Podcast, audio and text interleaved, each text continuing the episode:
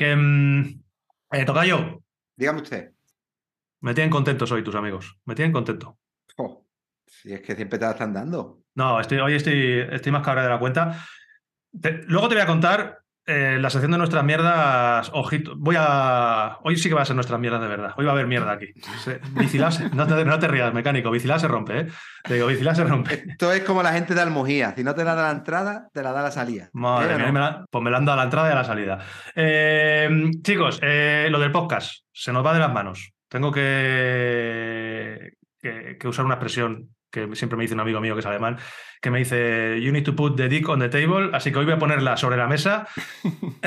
me lo dice así y es una expresión que me gusta mucho. 12.000, Antonio, 12.000 escuchas por episodio, 12.300 para ser más exacto. 12.300 escuchas por 1.300 episodio. personas nos escuchan todas las semanas. Todas las semanas. Ojo, Joder. 416.000 escuchas en 8,5 meses desde que empezó la tontería esta. 415.000 escuchas. Eh, tenemos podcast con casi 16.000 escuchas. Que no- a que no adivináis cuál es el que más Con escuchas tiene. 415.000 euros nos apañamos, ¿no? Un eurito cada uno. Dame un eurito cada uno. Ah, Eh, em, pod- o sea, a que no adivináis cuál es el podcast que más, el capítulo, el episodio que más escuchas ha tenido. No lo vais a adivinar. ahí me veía ya. Ah, complicado. ¿Cuándo? Eduardo Talavera. Eduardo Talavera. Ostras, el, el míralo. Eduardo, el Eduardo Talavera. Em, Sí, señor. Sí, eh, hemos tenido, ojo, al ranking 1, number one de XC de la UCI, David Valero, dos veces. Hemos tenido a campeones del mundo, José Antonio Hermida, campeona de Europa de maratón, Natalia Fischer. Hemos tenido a medallistas olímpicos como Coloma, también dos veces. Da un poquito de vértigo, ¿no? Toda esta movida aquí. Sí, A la altura de las circunstancias, ¿no? Y de nuestro altura. programa. Yo ya- a mí me, me da, me da cosa porque yo no sé cómo vamos a, a mantener el, el listón, tío. Me da un poco pues de cosa. ahora con la cartera de Antonio. Con la A ver, cartera de oye. Antonio. A ver hoy, que me he tenido que sacar la chequera, pero bien. Te sacas la chequera y nos estás haciendo un pequeño spoiler, Antonio, no te lo digo, aparte del título, por la sudadera que lleva. Yo no digo nada. Nos está haciendo un spoiler porque hoy, hoy, tenemos, hoy tenemos telita también. Voy a presentar al invitado que tenemos. Ahora, eh, importante, necesito que todos los que nos estéis escuchando hagáis un ejercicio de abstracción, ¿vale? Eh, hacer como si no hubierais leído en el título que tenemos a Juan P. López ya con nosotros, ¿vale? Yo lo voy a presentar, en casa os hacéis todos los sorprendidos, que a mí siempre me, ha- me hace ilusión pues, sentirme como Pablo Motos en el hormiguero cuando presenta a alguien. Eh, tenemos a un ciclista de carretera profesional, tenemos posiblemente a uno de los ciclistas con los que más ha vibrado el ciclismo nacional durante este 2022. Eh, un ciclista que con 25 añitos, si no me equivoco, ha sucedido a Alberto Contador como el último ciclista español en llevar la malla rosa durante, ojo, no un día, ni dos, ni tres, diez días creo, si no que me corrija luego la hora cuando entre. Hoy ha venido a divertirse al hormiguero Juan Pedro López Pérez, a.k.a. el niño Batio. ¿Qué tal, Juanpe? Esto es como el hormiguero que quiere decir buenas tardes, buenas noches. Tenemos que bailar. ¿Sabe usted qué es lo que quiero, no, Juanpe? Yo la quiero, la tarjeta del hormiguero. Esa, esa, esa, esa, esa Anto- a- eh, Antonio Ortiz te la- al final del este ya te va con un bizum. Eh, Juanpe, muchas gracias, tío, por estar aquí. Muchas gracias. Nada, a vosotros. Gracias. Juanpe. Es un placer tenerte. Que mm, he dicho alguna mentira en la, en la presentación. Diez días de Maya Rosa, ¿no? Bueno, mentira es de que estaba desde que ha empezado el podcast, está diciendo mentiras. Eso no es que- No, de los eso- 3.500 euros del hormiguero, eso espero que sea mentira, pero vamos, si es verdad. eso, puede, eso puede que llegue. Sí, sí, pero lo de la pezuñilla negra que me va a costar dinero enviártelo de ese temilla no es mentira. De ese no, no lo hemos tratado todavía. No, no, no, no has dicho mentira. Que, Juanpe, ya te, ya te comentaba antes que bueno, muchas gracias por estar aquí y que, como siempre, cuando te tengas que ir, a ti no te tenemos encerrado en un zulo como teníamos a David Valero, tú te veo mejor, te veo ahí. ¿Dónde estás? Cuéntanos. En la cama, que he llegado ahora, ahora me ha- he venido de pasar la ITV al coche y me ha, paga- me ha pegado el bajón. Llegué de, de entrenar muy activo, como se llega siempre, y cuando estaba allí esperando media hora en el coche me ha hecho el cuerpo. ¡Pum! Y ahora digo yo, ahora, a- ahora, me, Charlita ha, buena. llegado, ahora me, ha pe- me ha pegado bajón. A ver si nos aguantas ahí que en la cama, que te veo muy cómodo. Lo de la ITV es muy gracioso porque eh, Antonio, no sé si te lo ha contado, pero Antonio nos dice el otro día, bueno, que habla con Juanpe, que está eh, en la concentración y nos ha dicho que después de, después de ir al fisio va- ya entra con nosotros. ¿No? ¿Cómo es lo del fisio, No, a, Tocayo? pasar, a pasar ITV. Claro, El otro día, el otro día cuando hablo con él, para ver si podemos cuadrarlo, que además estaba, estaba sin voz, me había dicho, he perdido la voz, a ver cómo, cómo me encuentro. Pues me dice, tengo que pasar a ITV y luego entro cuando acabe. Entonces ya automáticamente, como sé que está en la concentración con el equipo, lo que pensé es que iba al fisio. Y entonces, cuando le mando el, el enlace, me dice, vale, yo estoy en la ITV y, y en cuanto termine voy. Digo, pero vamos a ver, ¿tú en qué ITV estás? Ya se ha confesado que cada año ya lo que hace es cuadrar con el equipo en las fechas de la ITV con la concentración. Y aprovecha Claro, yo- la ITV ahí. Porque es más barato. Yo ahí, le- ¿o qué? Yo le digo al equipo, tengo que pasar la fecha en diciembre, ah, pues hacemos la concentración en diciembre aquí al lado de la ITV. Para pasar la ITV a mi coche. Ah, porque ¿dónde, está- dónde estáis ¿Dónde haciendo la concentración? Es. En Denia, en Denia. Ah, en Denia. Joder, macho. Para eso. Sí, para pero eso- tenéis muchos hoteles y cogen el que está a 4 kilómetros de la ITV. El más Qué cercano. casualidad. el, el más cercano. Eso es bueno. Eh, Juanpe, que te he presentado como el niño vatio. De- ¿Se puede decir de dónde viene eso? Pues de este hombre que está aquí, de Mate, pues empezaron a ponerlo a decir por lo que dicen ellos y al final pues, pues, pues ha quedado. El niño joder. Eh, Ju- eh, Antonio y, y Mate, vaya dos poniendo motes. Esto no deben de parar. Pero no explicar por qué. Explícalo tú, porque le da, seguro que le da vergüenza. El por qué era porque, porque desde que era cadete ya se le veía venir. Pero cuando ya empezó a andar en juveniles y en sub-23, y ya cuando pasa a profesionales ni hablamos, lo arreglaba todo con vatios. O sea, si la cosa se ponía tonta, pues él cogía y le echaba 10 vatios más, como si le tenía que echar 30, no había problema. Siempre tenía vatios en la recámara. Entonces, como nunca le faltaban vatios en la cartera, pues el niño vatio, como el que le falta que lleva euros. ¿Eh o no, Juanpe? Pe- Pero ya cada vez hay que hay que guardarlo para pa, pa, pa- pa ciertas cosas. Hay que Ya no mirar las finanzas, ¿no? De los vatios. No lo vas pensando. Hay que guardarlo. Que, de, Pero, eh, está- pero así fue, así fue. que estaba hablando Antonio de cuando empezaste y cuando eras sub-23. ¿Tú eh, empezaste la Fundación Contador, si no me equivoco? Bueno, ahí empecé, era juvenil cuando empecé ahí, pero ya venía corriendo un poco antes. Ah, Eh, mi primera victoria fue en la cicloturista de Juan José Lobato, que estaba por allí, vaya. maté también. Ojo. Ahí empezó mi palmarés entre Eugenia. Eh, Juanpe, bueno. y antes, antes de ponernos más serios con las preguntas, eh, ya que estamos de, de anécdotas y eso, y has dicho que habéis comentado que no tenías voz, yo me he enterado de una cosa que no sé si es verdad o no, a lo mejor tú nos puedes sacar de dudas. ¿Es cierto eso de que te gusta tener el aire acondicionado fuerte para, full. acost- para acostumbrar el cuerpo al frío y así luego no ponerte malo? Correcto, el frío es bueno para las hormonas, o eso dice. De eso, de eso vendrá entonces el- la, tope. la- la falta de voz. Sí, sí, puede venir de ahí, pero ya cogido, ya lo cogido antes que otro. ya no te pasa. Pues, querido, Hay, hay un detalle para rematar esto del frío, porque este hombre es una caja de sorpresas, en donde lo vemos. A veces arranca un poquito y nos canta algo, una bulería o algo, porque esto es- vale para todo. Eh, ahí donde lo veis, que decís la anécdota de que pone el aire a tope para adaptarse el cuerpo y la hormona, a mí me arrancó en la cara un día que estábamos en un hotel, en un hotel no mentira, estábamos en el albergue, y de la maleta el señorito se saca un secador. Y le digo, pero, pero vamos a ver, Juanpe, esto pues está aquí. Y dice, no, no, esto lo traigo yo. Y digo, ¿cómo que la traes? Y dice, esto va conmigo a todos lados. Y el señorito, para mantener ese tupe que tiene y para no dormir con el pelito húmedo, pues el tío va con un secador en la maleta de la, de la, del viaje. Y yo, Antonio, an- antes de ir a Turquía, tengo que ir presumiendo del pedazo. ¿eh? Hay que cuidar los pocos, los pocos años que me queden, los tengo que cuidar. Pero vamos Eso a ver, aguanta. si es que va todo relacionado. nunca Si Juan te pone el aire acondicionado a 20 grados, se va a duchar y sale con el pelo mojado, se nos va a poner malo, que menos que secarlo antes. Si es que. Claro. Hay que secar pelo. hay que secar el Eh, pelo. eh, eso siempre va en la maleta. El secador es la única cosa que va en la maleta. Ahí está, pues Ni el queridos, oy- queridos ni el oyentes, sí. Garmin, ni el, ni el Dale, ni la cinta del curso, el secador. Lo, lo que pasa. Primero.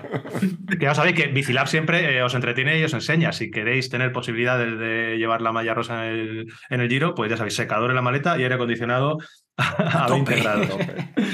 Que, que, bueno, vamos a meternos en faena ya ahí en Malla Rosa. Eh, Juanpe, te, mm, ¿cómo te cambia? Porque yo entiendo que sí que cambia ya eh, la vida el haber llevado 10 10 días la Malla Rosa a nivel repercusión, a nivel ciclista. Te cambia cosas, ¿no?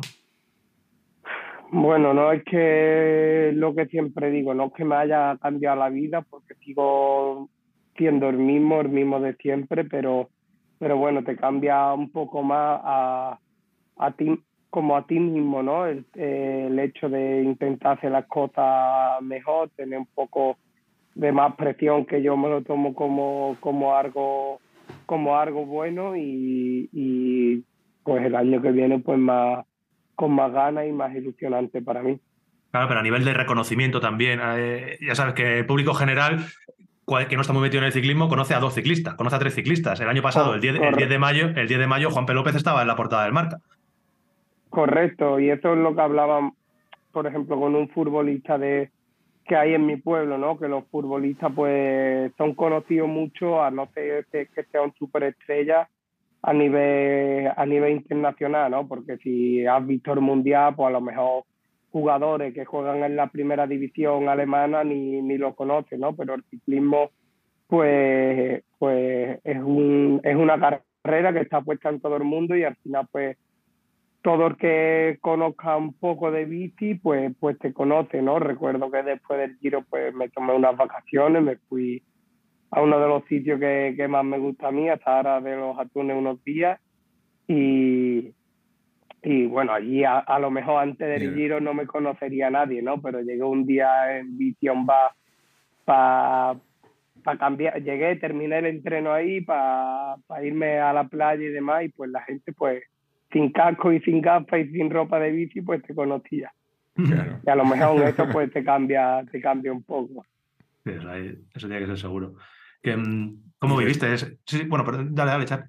No, y que ahora mismo eso también respecto a la planificación de, de este año, te, también te, te, cambia un poco tu idea o, o cómo, cómo, vas a planificar el año en ese sentido.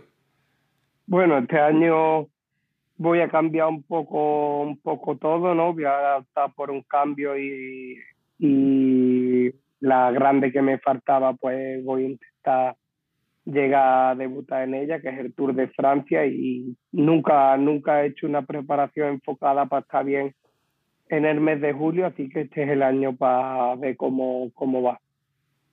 Entonces, ya no... tour, tour y vuelta. Tour y vuelta, sí, sí, de la grande. Pues justo es, te vamos a preguntar que cuál era tu calendario. Si este año no repites Maya Rosa seguro, Tour y vuelta, hostia.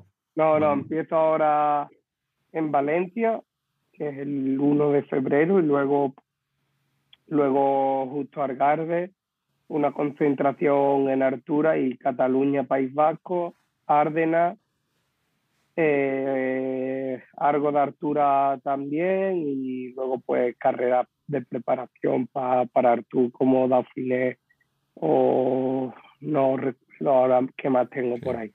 París Niza a lo mejor, ¿no, Jope? No sé si París-Niza o creo que da, hago Dauphiné, París-Niza no.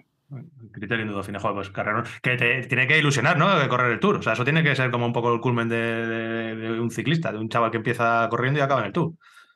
Hombre, que todo el mundo dice que para ser ciclista te tiene que sacar carne, carne del Tour, ¿no? Siempre lo he dicho que es una carrera que no es que me llame especialmente la ilusión, ¿no? Porque siempre me ha llamado hasta antes de lo del Giro, siempre me ha llamado más el Giro la vuelta, la que menos me llamaba eh, era el Tour, eh, pero, pero bueno, siempre hay que, hay que conocer una carrera nueva, ¿no? Y, y con muchas ganas, mucha ilusión. Al principio, si te digo la verdad, cuando me lo dijo el equipo, tenía dos propuestas, eh, como este año, intentar hacer tú, el equipo pues no que me animó a que, a que hiciera el tour, es la, es la única que no había hecho, pero claro, yo me decantaba siempre más por el giro y la vuelta, pero bueno, al final por circunstancias pues pues he optado pues por correr el tour y la vuelta, que espero que, que te dé bien. La vuelta este año, además, la vuelta ya salió el recorrido, es una vuelta suavecita, fácil, con poco desnivel. Correcto, una vuelta para sprint. En mi equipo los, los sprints están aquí dándose puñetazos para intentar ir a la vuelta. Es una, una locura de recorrido, ¿eh? Nada, no, una muy, muy dura. Eh, durísima, durísima. Eh, durísima y para los sprints no vendrán pues ni uno, ¿no? Porque creo que hay dos etapas o tres etapas de sprint, ¿no? Entonces no, no es una vuelta apta para ello y, y, cuando la vi, cuando la estaban presentando, es, creo que la carrera más dura de este año. Es impresionante. Realmente, cuando te pones a analizar, yo animo a todos los que no hayáis todavía visto el calendario de las etapas de la vuelta, son una locura. hay etapas eh, brutales. Hay todavía gente que he leído por ahí críticas que se atreve a decir que hay etapas cortas. Digo, no, es que son muy cortas. Digo, hostia. les, han metido, les han metido etapas increíbles. Digo, madre mía. Cuando yo vi la que había antes de la última etapa de Madrid, la de la Sierra de Guadarrama. ¡Wow! Dije, Esa llanita, ¿no, Juanpe? Llana, llana.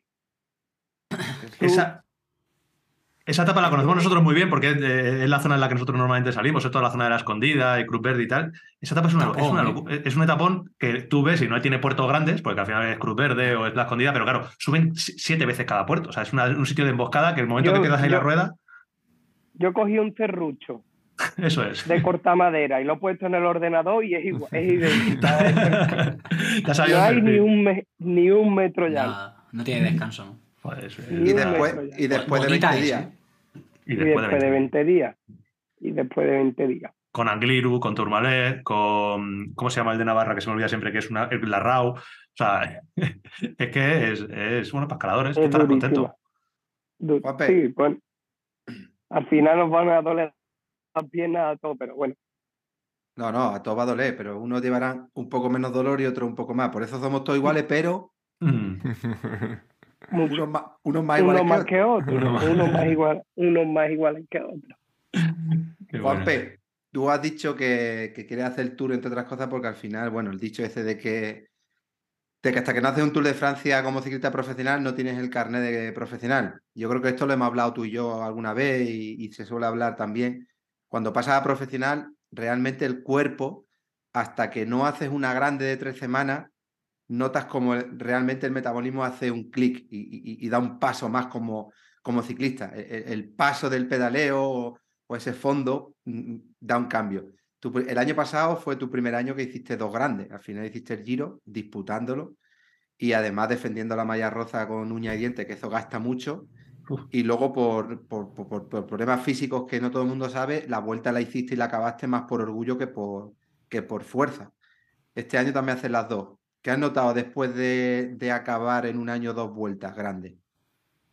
Bueno, pues siempre, ¿no? Lo que tú dices, ¿no? Que, que siempre cuando se hace una grande, el motor siempre cambia, ¿no? El motor siempre te da un paso, un paso adelante. Eh, yo noté cuando hice, bueno, mi, mi primera vuelta, que fue la del año del COVID, que fueron 16, 17 etapas, fueron más cortas, pero ya al año siguiente eh, noté que, que iba un paso más, ¿no? Hice al año siguiente la Vuelta a España, la terminé bien, creo que terminé el 13 o el 14 en la general y al año siguiente haciendo los test de diciembre, los test de enero, un, un pasito más.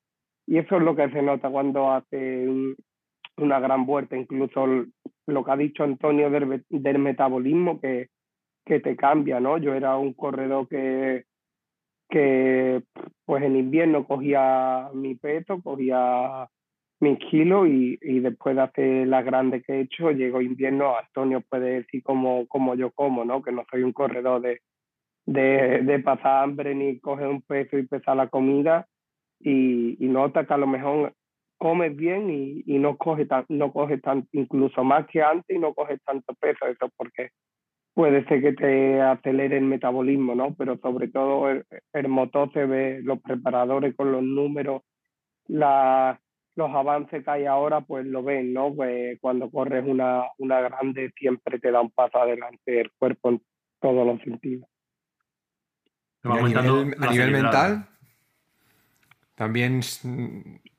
Bueno, a nivel mental también, ¿no? Porque la primera decía yo, 17, bueno, no eran 21, ¿no? Pero tres semanas, nosotros que estamos acostumbrados a hacer bloques de entrenamiento de máximo tres días y dos de recuperación, o tres días, uno de recuperación, decía, tres semanas, quizás no aguante, pero al final en cuanto empieza, eh, a todo el mundo le duele igual las piernas. Eh, los primeros 10 minutos de la etapa siempre son lo peor. y cuando el cuerpo va a tu sitio, pues va. Es que no, es lo mismo tampoco eh, estar defendiendo el liderato como estuviste en el Giro que, que no, entiendo. al final ahí sí que. No, correcto, pero. Ya sabes que tienes una, una carrera a, a, tope. Correcto, ahí cuando tienes el mayor, pues sabes que todos los días es toda una, ¿no?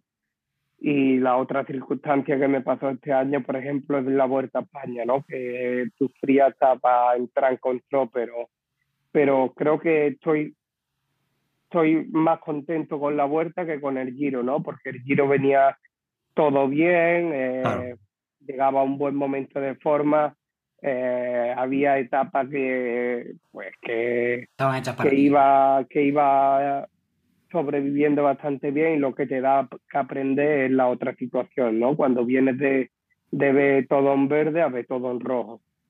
Entonces lo vi todo en rojo en la vuelta, le vi la luz túnel unas cuantas de veces y, y, ahí es cuando aprende, ¿no? Lo que es el ciclismo, lo que es sufrir, lo que, lo que es una carrera de 21 días, cuando va con un baño de líder, si son 21 días, como si quieren ser 40, ¿no? Viene esto bien, está bien de forma y, no pasa nada, Pero cuando, cuando las cosas no van bien, cuando aprende de verdad. ahí seguro que tuviste que hacer un, el ejercicio mental tuvo que ser heavy porque, claro, incluso el haber venido del pedazo de giro que te cascaste y de, estar arriba durante 10 días peleando la malla a pasar a, eso, a lo que dices tú, a que te costara entrar en control, claro, ahí en algún momento tendrías que pensar, va, que den por culo, me, bajo aquí y a casa. Bueno, eh, cuando, cuando pasé por mi pueblo y que empezaba la feria del pueblo, miré para atrás, vi la portada, digo yo, lo mismo me conviene para quedarme aquí. Hoy es el día. no, pero no, eh, al final pues eh, eh, sufre todos los días. Yo ya por una parte tenía cogida la táctica que en la subida pues buscaba la grupeta de sprint, pero cuando ya veía que me quedaba incluso antes que ellos, pues veía que no duro, ¿no? Eso es muy duro. Y más cuando la etapa que más sufrí creo que fue la de Sierra Nevada. Y me quedé en el Purche el primero y, incluso era peor saberte el recorrido porque sabía lo que me quedaba. ¿Cuántas veces has, subido por ahí? Madre mía. Te sabías, cada, piedra Joder. del camino. Justo esta etapa iba a hablarle al explicar esta situación, me voy a permitir el lujo, ¿no? Por confianza de hacerlo. Y, esa etapa sufrió mucho. Yo estaba allí llegando arriba a dos kilómetros de, Coronar, estaba allí, lo vi pasar. Y luego vi que puso una publicación y él se acordará que, me, preocupé, pues yo sabía que no estaba bien y lo que estaba pasando. Y como bien ha contado él, lo duro que es pasar de ser el líder del Giro de Italia y la persona más eh, laureada durante un tiempo a pasar a sobrevivir en la Vuelta a España, cuando ya no vamos a decir que vaya allí a disputarla, ¿no? Pero pero con el nivel que había demostrado en el Giro y con el nivel que tiene él, lo normal es que fuese una persona a buscar unas etapas, a tener un nivel, un ritmo más o menos, y, el estar enfermo y no tener ese nivel ni encontrarlo, pues bueno, hubo una publicación que me preocupé, le llamé y él iba, eh, había un traslado, no sé si te acuerdas, que había un traslado muy largo a Chiclana, ¿no era? A Chiclana, correcto. Claro, entonces le llamo, me coge y le digo, ¿dónde está? Dice, aquí voy todavía en el bus. Digo, ¿cómo está? Dice, bien. Dice, pasando las putas, pero bien. Y entonces me, llamó mucho la atención eh, el, ser capaz de estar pasándolo mal, de, tres meses atrás o tres meses y poco atrás, haber sido quien era, siendo quien era, evidentemente, ¿no? En ese momento, pero demostró mucha madurez y mucha conciencia de eso, de que hay que estar para las verdes y para las maduras, porque no todo el mundo tiene la capacidad de estar para ahí en ese, en ese momento. Eh, y hablando de las verdes, bueno, de las rosas en esta ocasión, eh, la etapa de Lenda la has visto varias veces, por lo menos la subida final o no. Y la curvilla también. Y la curva, ayer, por ejemplo, hoy estaba, hoy hemos hecho una clase que lo conoceréis con Oscar, Oscar ¿no? De, de técnica de bajada. Y bueno, puso la introducción explicando, puso fallos que tiene gente en la bajada Y por último puso mi vídeo, ¿no? Me lo preguntó antes si le, me importaba que lo pusiera. Digo, por lo Sí. que a mí esas cosas, pues. Y ya le dije yo ya luego, le digo, Oscar, pero cuando lleva, yo ese puerto lo he hecho en carrera tres veces, entrenando también. Eh, en, en la reunión con el equipo sabíamos que ahí había una curva. Lo que llevamos los GPX ahora, esto que Sí. se ven, la, el día que nos des- desaparezca nos meteremos unas hostias, porque vemos ahí la curva, también se veía. Pero cuando llevas cinco horas con el gancho así, con 180 pulsaciones, cuando llega a 190 yo no vi ni la curva. Yo cuando vi estas ruedas delante mío. Y digo, "Oca, pero cuando lleva cinco horas así, hay una curva, yo ni la vi, yo creía que eso era recto. Que claro, los que no, los que no sepáis de lo que, lo que está hablando Juanpe, en la etapa de Lenda, que es eh, cuando se puso líder en, en el Giro, él llegaba con Camna y, y en la última curva izquierda que había para entrar a la meta, pues él entra como si fuera MotoGP, derrapando con la rueda trasera y ahí ya se le abren dos metritos o tres metritos y bueno, pues eh, al final la alegría no fue completa, pero claro, como te llevaste el mayo, pues yo creo que duele, que duele menos. No sé, a lo mejor te duele mucho todavía, pero para los que estábamos viendo era como, bueno, da igual. No- Bueno, al, al principio sí que me dolió bastante, ¿no? Pero, Sí. pero ya luego cuando estuve varios días y defendiéndolo medianamente como pude, pues cuando vi luego que lo llevé 10 días, digo, la etapa, pues, pues no, no, no, me quedo con esto, con los momentos que vivido y, y mejor. ¿Qué le, qué le contabas, si se puede decir, y si no, no pasa nada? Cuando te engancha Camna por detrás, que te pones a hablar con él. Porque él me decía que, que yo me ponía de líder y, Y que le dejara ganar. y- Te quería, y te pues, quería que- negociar ya en la meta, ¿no? que si le dejaba ganar a él y yo hacía segundo, digo, yo siempre cuando es una subida, cuando faltan dos, tres kilómetros, algunas veces pues me gusta quitarme la radio, no me gusta llevar información, me gusta concentrarme a lo mío. Digo, pues no tengo ni idea si me pongo de líder o no. Yo Ah. te voy a disputar y quien gane, quien gane, gana. Qué buena, qué O sea, buena. pero al, al final yo sabía que era un corredor muy rápido porque a la distancia el Sí, sí, corredor sí. que es era, era difícil, ¿no? Pero, pero bueno, por intentarlo no, no tenía nada que perder. Nah, hiciste bien. Tú le dijiste, enseguida te voy a dejar. Enseguida, Ma- enseguida Maki. La máquina, tira, tira que te dejo.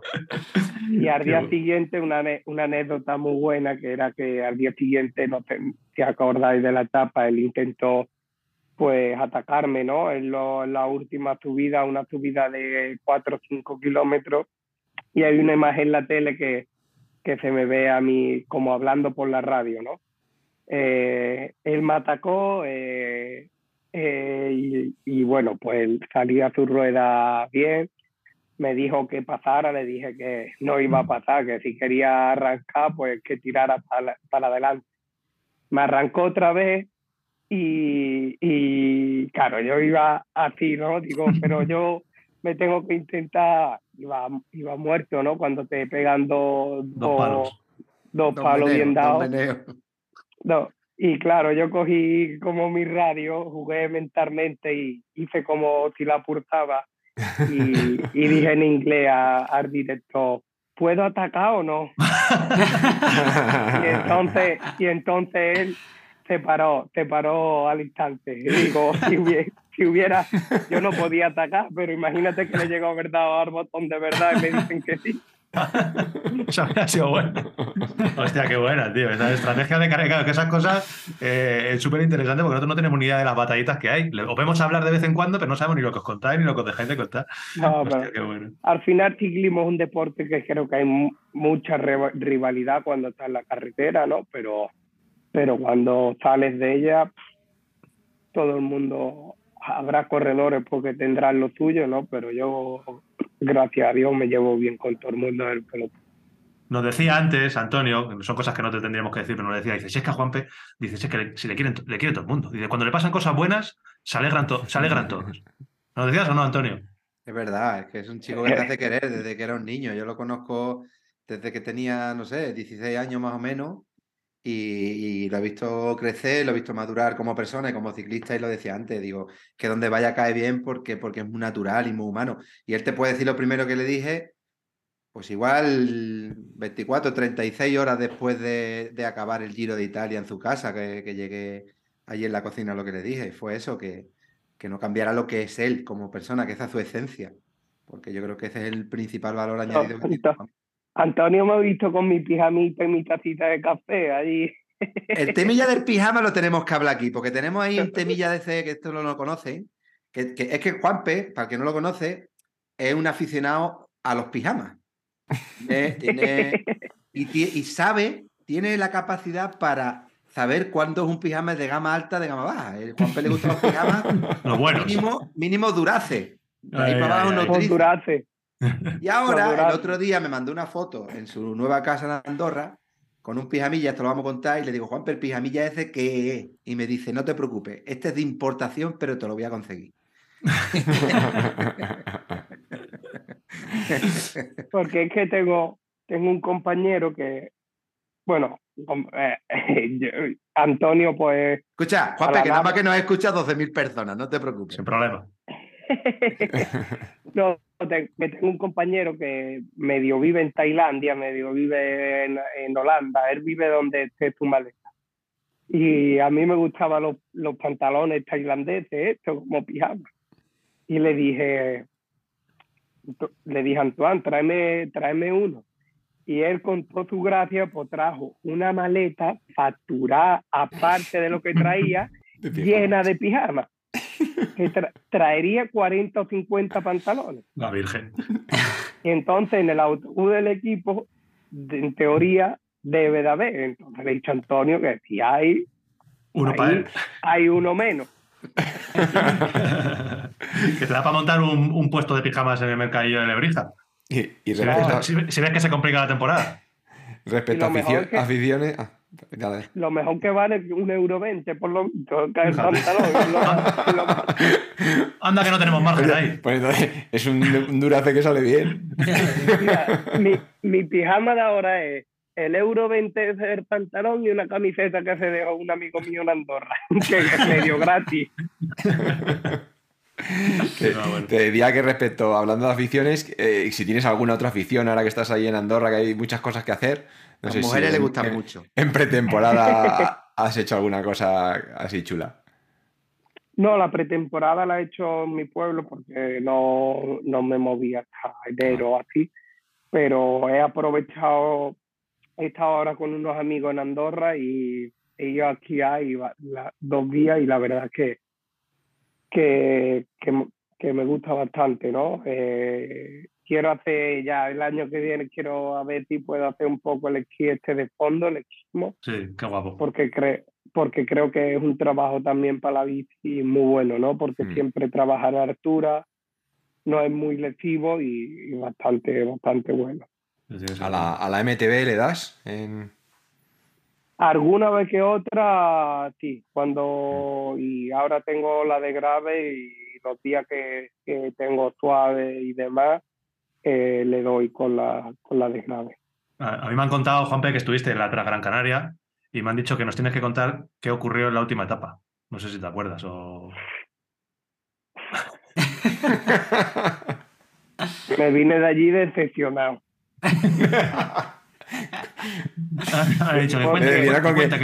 con, la carrera, con, con, tus compañeros.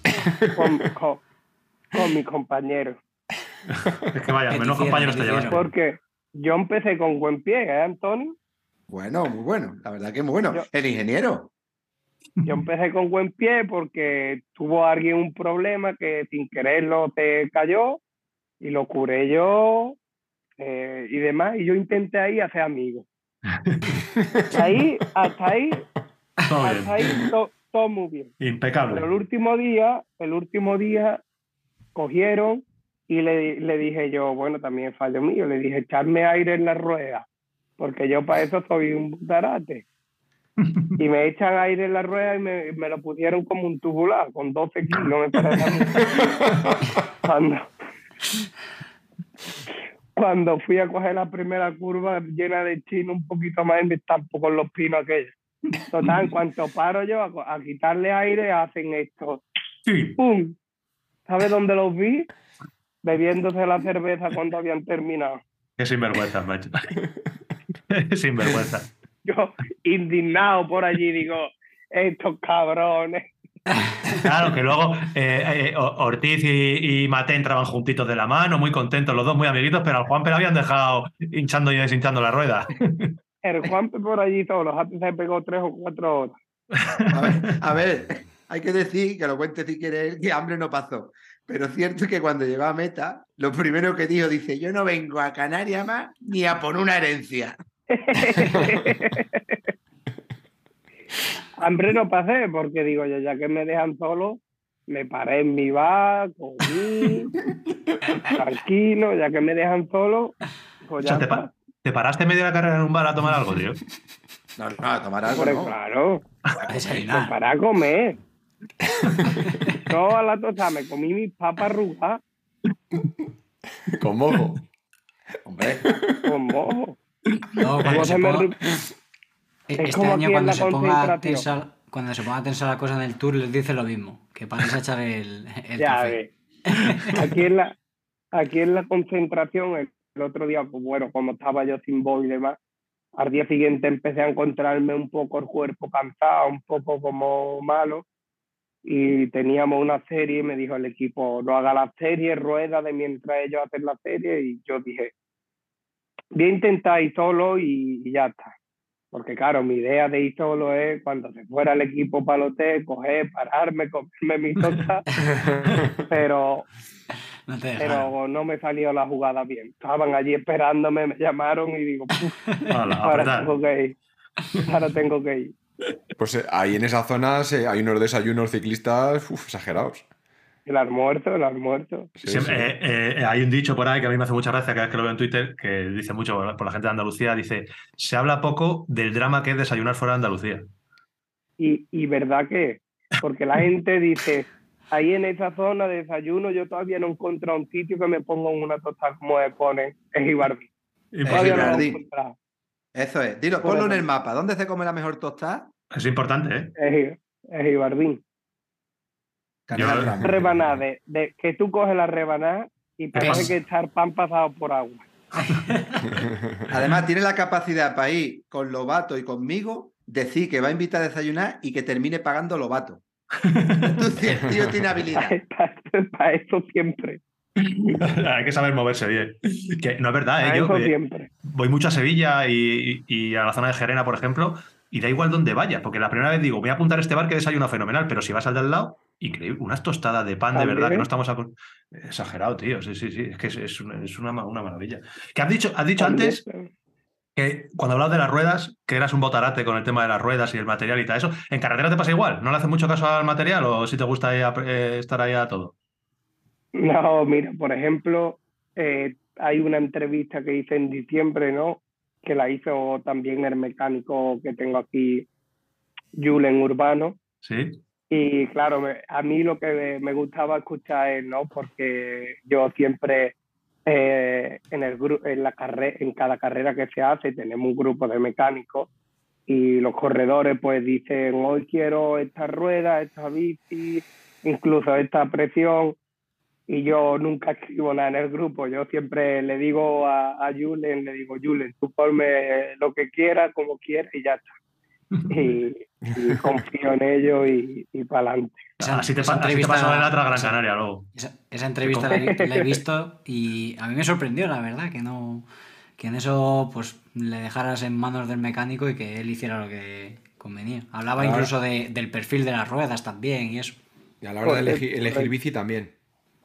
Y a la hora de elegir, de elegir bici, pues, pues también, ¿no? Ahora he probado la nueva Madonna que, que, me, que me gusta bastante, la que tiene detrás, Sí. pues esto, esta cosa ¿no? rara. Mm. Y, y, y no, pues ellos ya saben que las etapas llanas voy a correr con la Madonna y las de montaña pues con, con la Emonda, ¿no? Es la única cosa que, que he cambiado, pero porque creo que, que lo he notado, ¿no? En el giro me decían, coge la Madonna, la Madonna, y yo decía, no. La Madonna No, porque voy cómodo en este, yo lo que quiero es ir cómodo. Si me ahorro 10 vatios, pues, pues, Hmm. pues no, me- quiero ir cómodo en la bici, que, que al día siguiente vaya bien. Pero, pero bueno, probé las nuevas Madone y, y ahora pues, pues alterno un poco. Es que es, eh, a, a nivel estético, por lo menos, claro, sin haberla probado, la nueva Madone sigue esa línea un poco como también cuando hablamos con la Bianchi nueva que han sacado, o con la Scott Foy, que son, parecen concept caros, o sea, tienen un diseño, un- un- unas entradas que, que entiendo que eso tiene que, debería de notarse. O sea, ahí hay una ingeniería detrás currada, macho. Sí, Juan Bueno, yo muy fino. Ha ayudado mucho en el desarrollo de, Los ingenieros están locos. Yo, el teléfono, todo el día sonándome los ingenieros de Juanpe, ¿dónde meto aquí? ¿Dónde meto más material, Juanpe? ¿Dónde quito material? Dónde pone peso, dónde.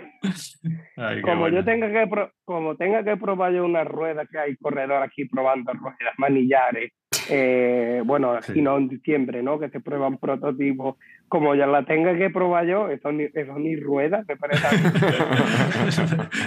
vale, lo que sea. Pues mira, justo a la colación de esto, tenía preparado ya aquí, ahora que hablamos de la Emonda y de la Madone, te tengo preparado, nada, súper pequeño cuestionario. Así ya, ya eres libre cuando acabes el cuestionario y ya te vas a dormir la siesta.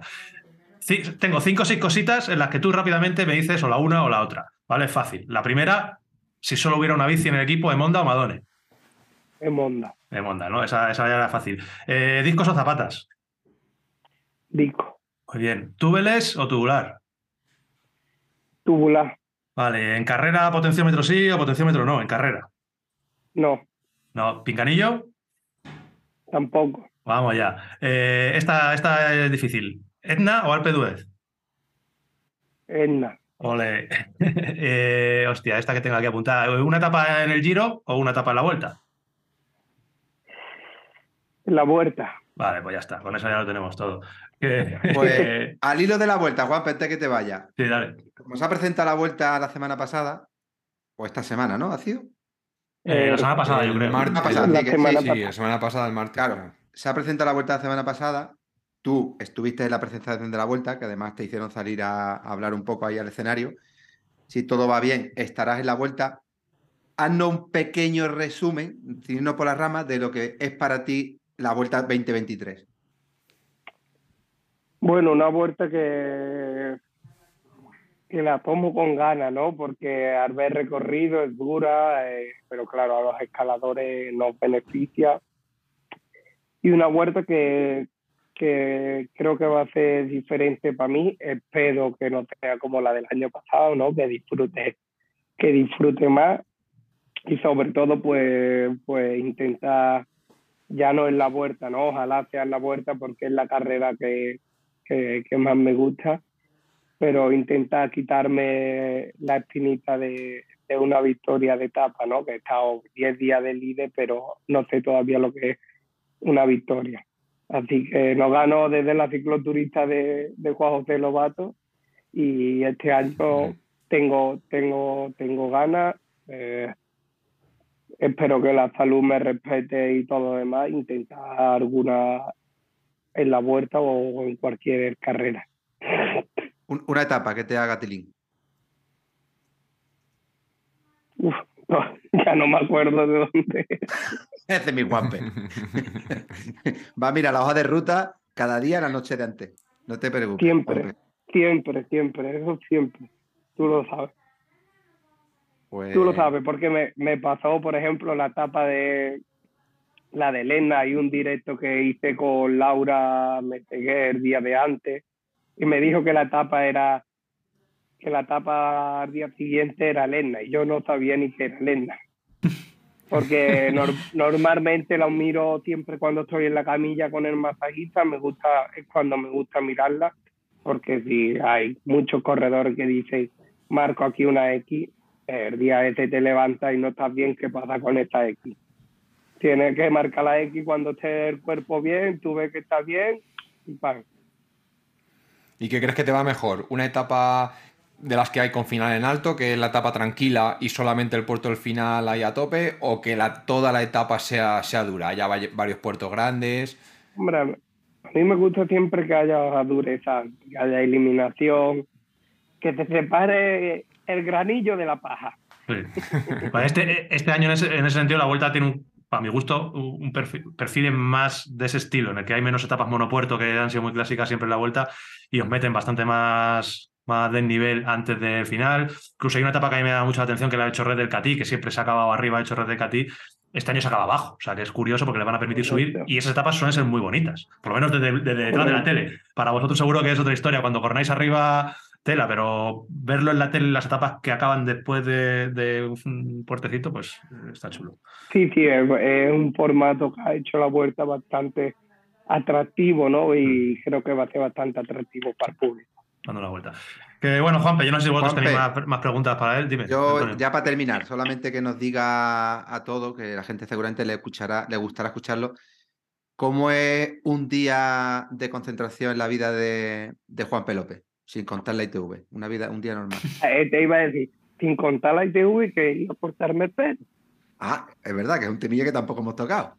Que eso no lo hemos Para el que lo quiera ver en YouTube a Juanpe, porque esto, esto se escucha en Apple Podcast, en Evox, en, en Spotify, en un montón de plataformas y también en YouTube. Te pueden ver con el cortecito ese de pelo. Pelazo. Pero que eso lo aprendió de Antonio, que hay que cortarse el pelo a todos los sitios que vaya. Menos ¿Verdad? en Australia, que, menos en Australia que me lo corté una vez y ya no me lo corto más. Cuando me clavaron 50 pavos, digo yo, no Nunca más. yo a cortarme el pelo. Me lo puede cortar alguien a boca. No, por día de concentración, al final siempre estás un poco un poco a tope porque yo soy de levantarme temprano y me he levantado pues a las 7, ¿no? A las siete y media he bajado a, a desayunar, he desayunado, he estudiado la habitación, eh, me he vestido de bici y a las 9 eh, teníamos una clase de activación de core y demás. Hemos entrenado, hemos llegado a las 4 de la tarde. Eh, se come, bueno, ducha, comer. Eh, normalmente después de comer, pues masaje o osteópata, lo que necesite. Hay gente que se da masaje todos los días, yo no, no soy el caso. Eh, y, y ya luego pues llega a las ocho y media o así, cena, puede haber unas reuniones eh, después de la cena, que en enero, en la concentración de enero tenemos menos, pero es el día a día y a dormir, que jugar un poco a la play y al día siguiente otro día. Qué buena. Pues Entretenido, entonces. sí, que nada, lo dicho, que eh, por mi parte nada más que darte un millón de gracias por haber echado aquí con nosotros casi una horita en tu tiempo de descanso. La Play, tienes la Play 5 ya, ¿no? Sí, sí, con Vale, el vale. FIFA 23. Vale, Y a, pues, a ver si gano el Food Champion. ese. eso es, vale, así que... Eh, así- ese, ese- ese es mi sueño. Pues dale. Objetivo. Yo- pues, ya tenemos, pues ya tendríamos titular. bueno, Juan, mucho- Champion, Food Cha- Food Champion 23. que muchísimas gracias, tío. Muchas gracias, Juanpe. Muchas gracias también, Antonio, por haber movido ahí tus hilos y por, el, y, por el, y por el jamón. Y nada, descansar, pasa buena semana y que tengas el mejor de los años. Siempre que te apetezca charlar un ratillo que te aburres, que estés ahí en Serra Nevada aburrido, le das un toque a Antonio y, y aquí, y aquí te vienes con nosotros. Muchas gracias a todos. ¿eh? Gracias, Muchas- Juanpe. Gracias, Un Juan, abrazo. Un Gracias, abrazo. Juanpe. Gracias. Hasta luego. Chao. Hasta luego. Qué grande, macho. Me cago en la leche. Ya tiene objetivo para este año. eh, ganar el, eh, el fucha. que bueno, es muy futbolero, ¿eh? Es muy Sí, futbolero. hostia, le tenía que haber preguntado de qué Sí, equipo sí. es. Bueno, Pues que si no se va a enterar la gente de qué equipo es. No, no, sí, sí, él es del Betty, pero no te imaginas hasta qué punto. A tope del... Ah, sí, claro, Oh, sí, me acuerdo una yo cuando. locura. Sí, sí, sí, sí. se sí, pone cuando- nervioso, ¿eh? Cuando hay un Sí. partido del Betis se pone nervioso, de verdad. Deja lo que tenga que hacer. Estábamos una- una- un día en el CAT y estaba cenando un poco así alterado, tal. Y digo, ¿usted qué coño le pasa? Y dice, nada, que me voy. Digo, ¿dónde va? Está jugando. A ver, fútbol, que empieza el Betty. Digo, me cago en la puta, tú. No, no, no hiciste otra cosa nada más que el Betty cuando juega el Betty. Qué buena. Que. mm, Bueno, pues nada, joder, otro, otro entrevistón, que bien nos lo pasamos, esto da gusto y, y que nos cuenten sus anécdotas y sus historias y cómo, cómo hablan. Le- no- me daba cosa preguntarle lo de Camna porque digo, a ver si, a ver si tenía ahí sus chanchullos con él de verdad, pero no todo lo contrario, el tío ha quedado como un señor. La- me he recordado cuando, no os acordáis, pero cuando nosotros fuimos a, a la esta de Pontevedra, que Charlie llegaba también eh, eh, escapado con, con el otro rival, que el otro, el otro le dijo a Charlie, entramos de la mano, si quieres entramos de la mano, no sé qué, le dijo Charlie, no, no, no, que de la mano. ¿Qué cojones Dice, entramos de la mano? pero yo delante, le decía a Charlie, como diciendo, a mí no me, a mí, A mí no me líe. a mí no me líe. Que bueno, Pues- Yotis, dale, Esa etapa, esa etapa que ha contado la anécdota es que fue un cachondo, ¿no? Porque yo estaba, claro, yo estaba que me tiraba de los nervios. Yo, viendo la etapa, tío, y estaba sudando, yo no sé cuántas pulsaciones, pero, pero igual hice tres series yo también, nada más que de, de- de la ansiedad que tenía y del pulso. Y en la curva, cuando ocurrió aquello, pues le mandó, le mandó Silvana un audio y le dice, Juanpe, que enhorabuena, pero que del temilla de la curvilla se está hablando poco, ¿sabes? Hostia, que hay que, tenéis que, los que no lo hayáis visto, echarle un ojo eh, al, al final de etapa porque entra con un derrape que, que, bueno, que encima muchas veces, yo, de hecho, cuando yo lo estaba pensando, yo, o sea, cuando lo estaba viendo, yo estaba pensando que, a- que habían quedado, pues dice, en eso, en que Juan le había dicho, venga, pues llévate tú la puta etapa y me, me llevo yo el mayor. Y, y claro, cuando entró derrapando la curva, digo, joder, qué bien lo están haciendo los tío, menos, menos, menos real. que se están montando tan guapo, tío. Lo están haciendo fenomenal. Pero bueno, que, que eso. ¿Yo te metes ahí las noticias o qué? Venga, vamos con Bueno, ello. Empezamos dale. secciones. Las noticias.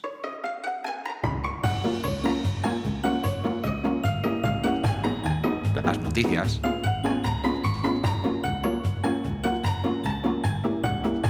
Las noticias. Noticias de. Estamos en febrero, enero. En enero, hoy, como no, como Jota no, nos- no nos ha dicho ni qué día es hoy, ni qué día fue ayer, ni qué día es mañana, yo ando un poco perdido. Como siempre estamos en ayer, tío. Como siempre estamos en ayer. Un día, un, un día por, por delante. Un paso por Hoy- adelantado. Hoy, si lo estáis escuchando en el día, es martes 17 de enero, así que vamos a hablar de eh, las principales noticias que ha habido esta semana pasada.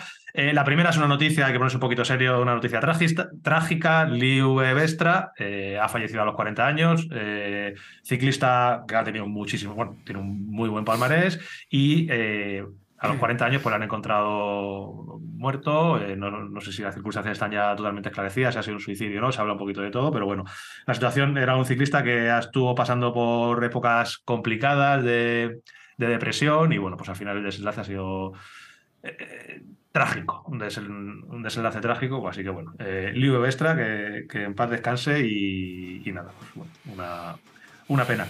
Em, cosas más alegres y más eh, de lo que nos gusta, eh, ciclocross, en esta ocasión no nos vamos a ir fuera del país porque este fin de semana eh, ha tenido lugar en, ha sido en Vic, ¿no? Vic. Vic. Vic. Sí, Eh, sí. Vic, los campeonatos de España de ciclocross, de todas las categorías, por quedarnos como siempre un poquito eh, con los élite, aunque bueno, hay ganadores de todas y les felicitamos a todos, pero en- tanto en élite masculino como en élite femenino han ganado los que se esperaban, quinto título tanto para Felipe Orts como para Lucía González, quinto título de campeón de España para ambos. Y la carrera, eh, yo quiero destacar, ahora os pregunto a vosotros cómo visteis la carrera, pero quiero destacar la retransmisión que hubo en streaming de- del campeonato, por lo menos del masculino. A mí me sorprendió muchísimo. Yo no sabía si lo íbamos a poder ver o no lo íbamos a poder ver, y lo vimos espectacular, con una Sí, retransmisión en directo. Echaron todos, ¿no? Yo, vi la. Yo, Yo, lo vi- yo lo vi en diferido, luego la, la repetición, como por la noche, y echaron todas las categorías, yo creo. O sea que sí, sí. Estuvo la carrera de chicas, vi el, el final, bueno, más del final. Y igual que la de chicos, la retransmitieron. O sea que sí, sí, muy bien. Yo vi la de Chico Sol entera y que todo el que la haya visto, igual que vosotros que la habéis visto, para mí, para mí, para un campeonato de España, me parece que fue una retransmisión inmejorable. O sea, fue Sí, sí. increíble. ese- ser cantidad de cámara, eso. Sí, eh, Guajardo, cómo la radió, La realización bien. la realización, luego su compañero también metiendo sus espacios en catalán, sí, sí, porque sí, se sí. hacía en Cataluña y en, Ah, en- en sí, este sí. caso en Vic. O sea, yo creo que fue un todo mm, Muy bien. inmejorable, muy, Viene muy bien bueno. para dar más repercusión todavía al ciclocross. ¿Habéis, Eh, visto, habéis visto la afición? El público que hubo. También. por, por la que se viene. Mucho, ¿eh? Joder. Mucho. Sé que va a. Hay unas imágenes ahí de la retransmisión que se ve el típico cuest- el cuestón ese que, que hay Qué mucho locura. vídeo De ese de- cuestión ahora, ahora hablamos del cuestión y Kevin. Está lleno de gente, macho. Lleno. Sí. Que bueno, en, cuanto a resultados, eh, Felipe Orts fue en, en chicos el, el ganador, seguido de Jofra Cuyel. Eh, muy buen papel para Jofra, porque realmente Sí. no ha estado haciendo temporada de ciclocross y ha estado cerca y estuvo, de hecho, hasta mitad de carrera estuvo, bueno, hasta la segunda vuelta más o menos estuvo con, con Felipe, que demuestra pues lo que se esperaba un poco, que está a un nivel por encima de, del resto del ciclocross en nacional, porque está haciendo un año increíble y porque lleva cinco campeonatos de España. Y tercero, Kevin Suárez. Kevin. Kevin Suárez, que también hizo carrerón. Eh, hay que destacar de Kevin Suárez no solo el tercer puesto, que a lo mejor él incluso se esperaba estar un poquito más arriba, porque él creo que ya ha hecho un par de segundos ya. Eh, hay que destacar cómo se subía la rampa. ¿Lo Oh, visteis? Me cago en la leche. Sí, impresionante. era el único que se bajaba. Joder, una rampa de esas locas de ciclocross en las que Felipe bajaba, echaba la bici al hombro, Jofra también se bajaba con un estilo diferente al de, al de Felipe, Sí. pero ya- llegaba Kevin como un Sputnik que parecía eso. Pero digo, ¿y ¿por qué no hacen lo de? Fíjate lo que es la técnica, ¿eh? claro. Cada el tío se la subía, se la subía a, Sí, hasta arriba. subía, giraba al final un poquito para no, para no irse para atrás y, y ya Subía está. el rampo como señor. Se destaca lo de Kevin cuarto fue eh, Ismael Esteban, ¿no? Lo he dicho bien esta Esteban, vez. sí, Ismael Esteban. Y hay que destacar, yo por lo menos quiero destacar Sí. y hacer una mención de honor a Tomás Miser. Tommy La Miser. carrera de Tommy Miser es, es un insulto Grandísimo. a, a- a- a los cuarentones que estamos aquí. O sea, es cómo se puede ir cuarto, que estuvo media carrera rodando cuarto con 48 años. ¿puede tener? Siete, siete, ocho. No, cuarto siete. estuvo tercero mucho rato, ¿eh? Kevin tardó un par de vueltas en pasarle. Sí, sí, Hasta estuvo, la tercera estuvo pasó. es verdad, es cierto, estuvo rodando con Kevin Suárez hasta la tercera vuelta, le soltó Claro. Kevin Suárez y luego ya hasta que le enganchó Ismael, que fue en la penúltima vuelta, cuando ya le soltó. Sí, sí. De hecho, estaba muy, muy cont- Cuando acabó eh. Tommy, eh, le entrevistaron y estaba. Se, hasta se llegó a emocionar y todo. O sea, realmente Sí, eh, entiendo que para él ha sido una carrera especial. Así que, bueno, nuestra más sincera enhorabuena, yo creo. Con razón me dobló Sí, a mí. sí. Digna, digna enhorabuena. Y un detalle, un detalle de los cinco primeros que hemos dicho. Primero, Felipe Ors. Segundo, eh, Geoffrey Cuyel. Tercero, eh, Kevin. Kevin. Kevin. Cuarto, Isma. Y quinto, y Miser. quinto, y quinto Miser. Son Pues no os todos- habéis dado cuenta, no os habéis dado cuenta que en estos cinco primero, las cinco bici eran españolas. todas españolas. Primero BH, segundo BH, tercero MMR, cuarto BH y quinto Mondraker. sí. Mondrake, sí, sí. Ojo. un orgullo, Sí. un orgullo, un campeonato nacional y las cinco primeras bici nacionales. Pues sí, ¿no? Eh, Lo que demuestra, pues eso, que, que las cositas que se están haciendo aquí son eh, muy, muy top. No solamente BH, de la que hemos hablado bastantes veces, porque este año el equipo está haciendo una auténtica exhibición, pero claro, yo no había caído. Eh, MMR, que está invirtiendo muchísimo eh, en ciclocross y que le está yendo muy bien. En chicos, Kevin Suárez fue el tercero, pero en chicas, las dos primeras fueron. MMR, MMR en esta. También, exacto. Claro, o sea, un Ese espectáculo. detalle Y, que luego nos tiran de la oreja, ¿verdad? Las chicas Sí, también. fue, las vamos a decir el nombre de Lucía y Sofía Rodríguez. Creo que fue la segunda, si no me equivoco. Sofía Segunda Rodríguez, Sofía Rodríguez, tercera Alba Teruel Rives. Eso, es Álvaro Rodríguez. Bueno, ahí tenemos el podium masculino y el podium femenino. Botón de aplausos. Botón de aplausos. Yo me pasé muy bien viendo la carrera, os tengo que contar. Una carrera que no voy a olvidar por un motivo, lo voy a contar, no lo había contado. Eh, la estuve viendo en la bañera con mi hijo. Nos bañamos los dos, me estaba bañando y entonces estaba la carrera, me tocaba bañar y me bañé con él. Y estaba viendo la carrera de ciclocross. ¿Qué pasa? Que se enganchó él al ciclocross. Entonces yo estaba viendo el móvil y el, y el niño estaba viendo el ciclocross eh, con el este. Pero era muy gracioso porque cuando yo le quitaba el móvil para poder verlo yo, me decía, no, no, papá, papá, que quiero ver el, el ciclocross. Me gustaba mucho. Y cuando acabó la carrera, yo siempre le digo, para motivarlo un poco, le digo, venga, ¿cuál te pides tú? ¿Cuál te pides? Entonces, evidentemente, siempre se pide el que va primero. El primero. Me dice, yo pido ese que tiene la pegatina con el número uno. Y entonces todas las vueltas yo le iba diciendo, venga, ese que va ganando, y, y él lo escuchaba, porque en la narración estaba de Felipe Orts, no sé qué, y Felipe. Y cuando acaba y gana Felipe Orts, bueno, como, como Juanpe cuando gana el Betis. O sea, Bueno, claro. está- se puso como loco en la bañera, así que bueno, que guardaré buen recuerdo de la, de la retransmisión. Pues como hemos dicho los cinco primeros chicos, yo creo que también tiene, eh, hay que decir las cinco primeras chicas. La primera, como has dicho, Lucía González, Nesta MMR. Segundo, Sofía Rodríguez, Nesta MMR. Tercera, Alba Turiel, Laboral Cucha, que es Teruel, el equipo... Alba Teruel, Teruel. creo. Alba Teruel, perdón. Alba Teruel. Alba Teruel, eso es. Eh, cuarta, Irene Trabazo.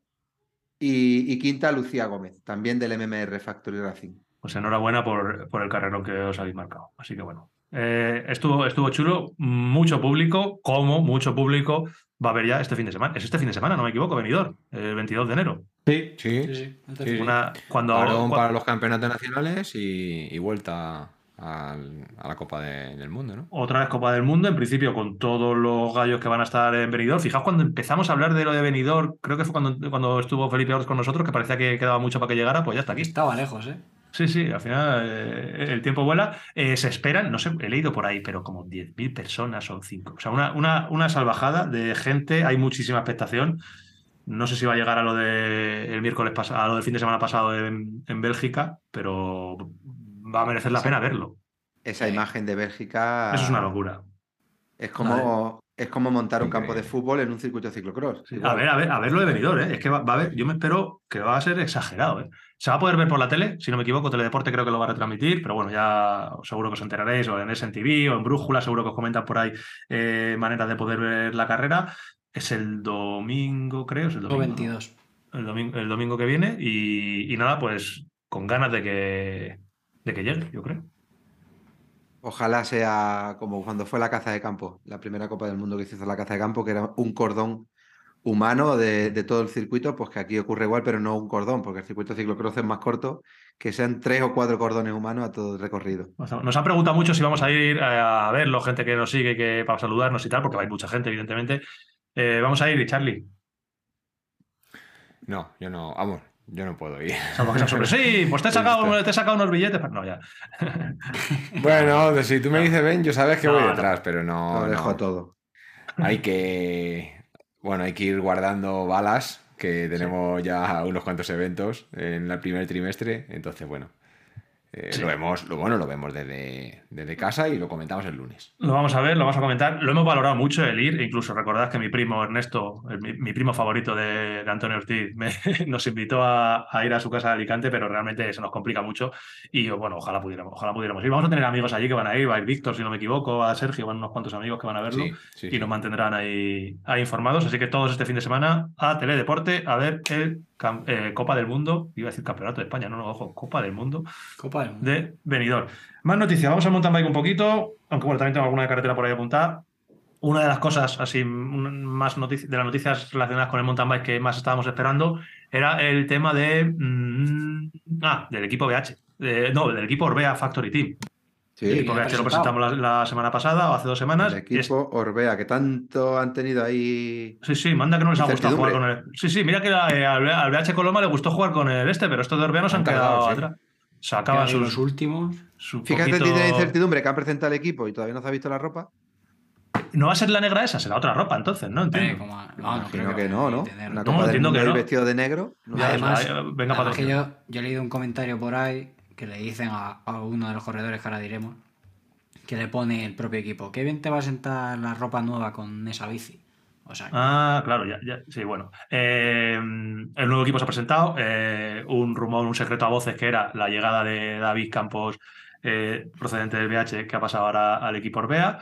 debuta en élite, porque el año pasado recordás que estaba en, en sub-23. Y luego un fichaje que es un nombre muy bueno, ha hecho una temporada increíble este año, pierde Frumón. Este año ha hecho muy, muy, muy buenas carreras. Entonces, bueno, eh, se esperará que, que haga un- una temporada. Pues, bueno, eh, tienen dos corredores ahí bastante potentes. ¿De dónde, Y- dónde viene? ¿Dónde estaba? Pierde Froimón, pues es la KMC. primera eh, venía Ah, la primera camino. Factory Team prácticamente es el KMC. Sí, Porque la estructura es la del KMC, ¿no? sí. Menos los, do- los otros dos corredores y la chica son del KMC. No es la estructura, como dije en el capítulo anterior, creo que lo comenté, pero, pero por ejemplo sí que hay uno de los técnicos que viene del KMC. El KMC es un equipo histórico Ah, de. Hmm. francés, que el propietario era, como comenté, un señor que ahora no Sí, recuerdo tampoco sí. el nombre, y, y bueno, y parte de ahí, como el año pasado sí que era el KMC Orbea, pues, pues ha seguido siendo un poco de la estructura de lo que es el KMC original, pero no tiene nada que ver. Este es el equipo Orbea Factory, que lo llevará este hombre, no sé con qué condiciones y de qué forma con Orbea, y KMC pues seguirá con su equipo y su infraestructura y, y llevarán otra marca de bici. Ujú.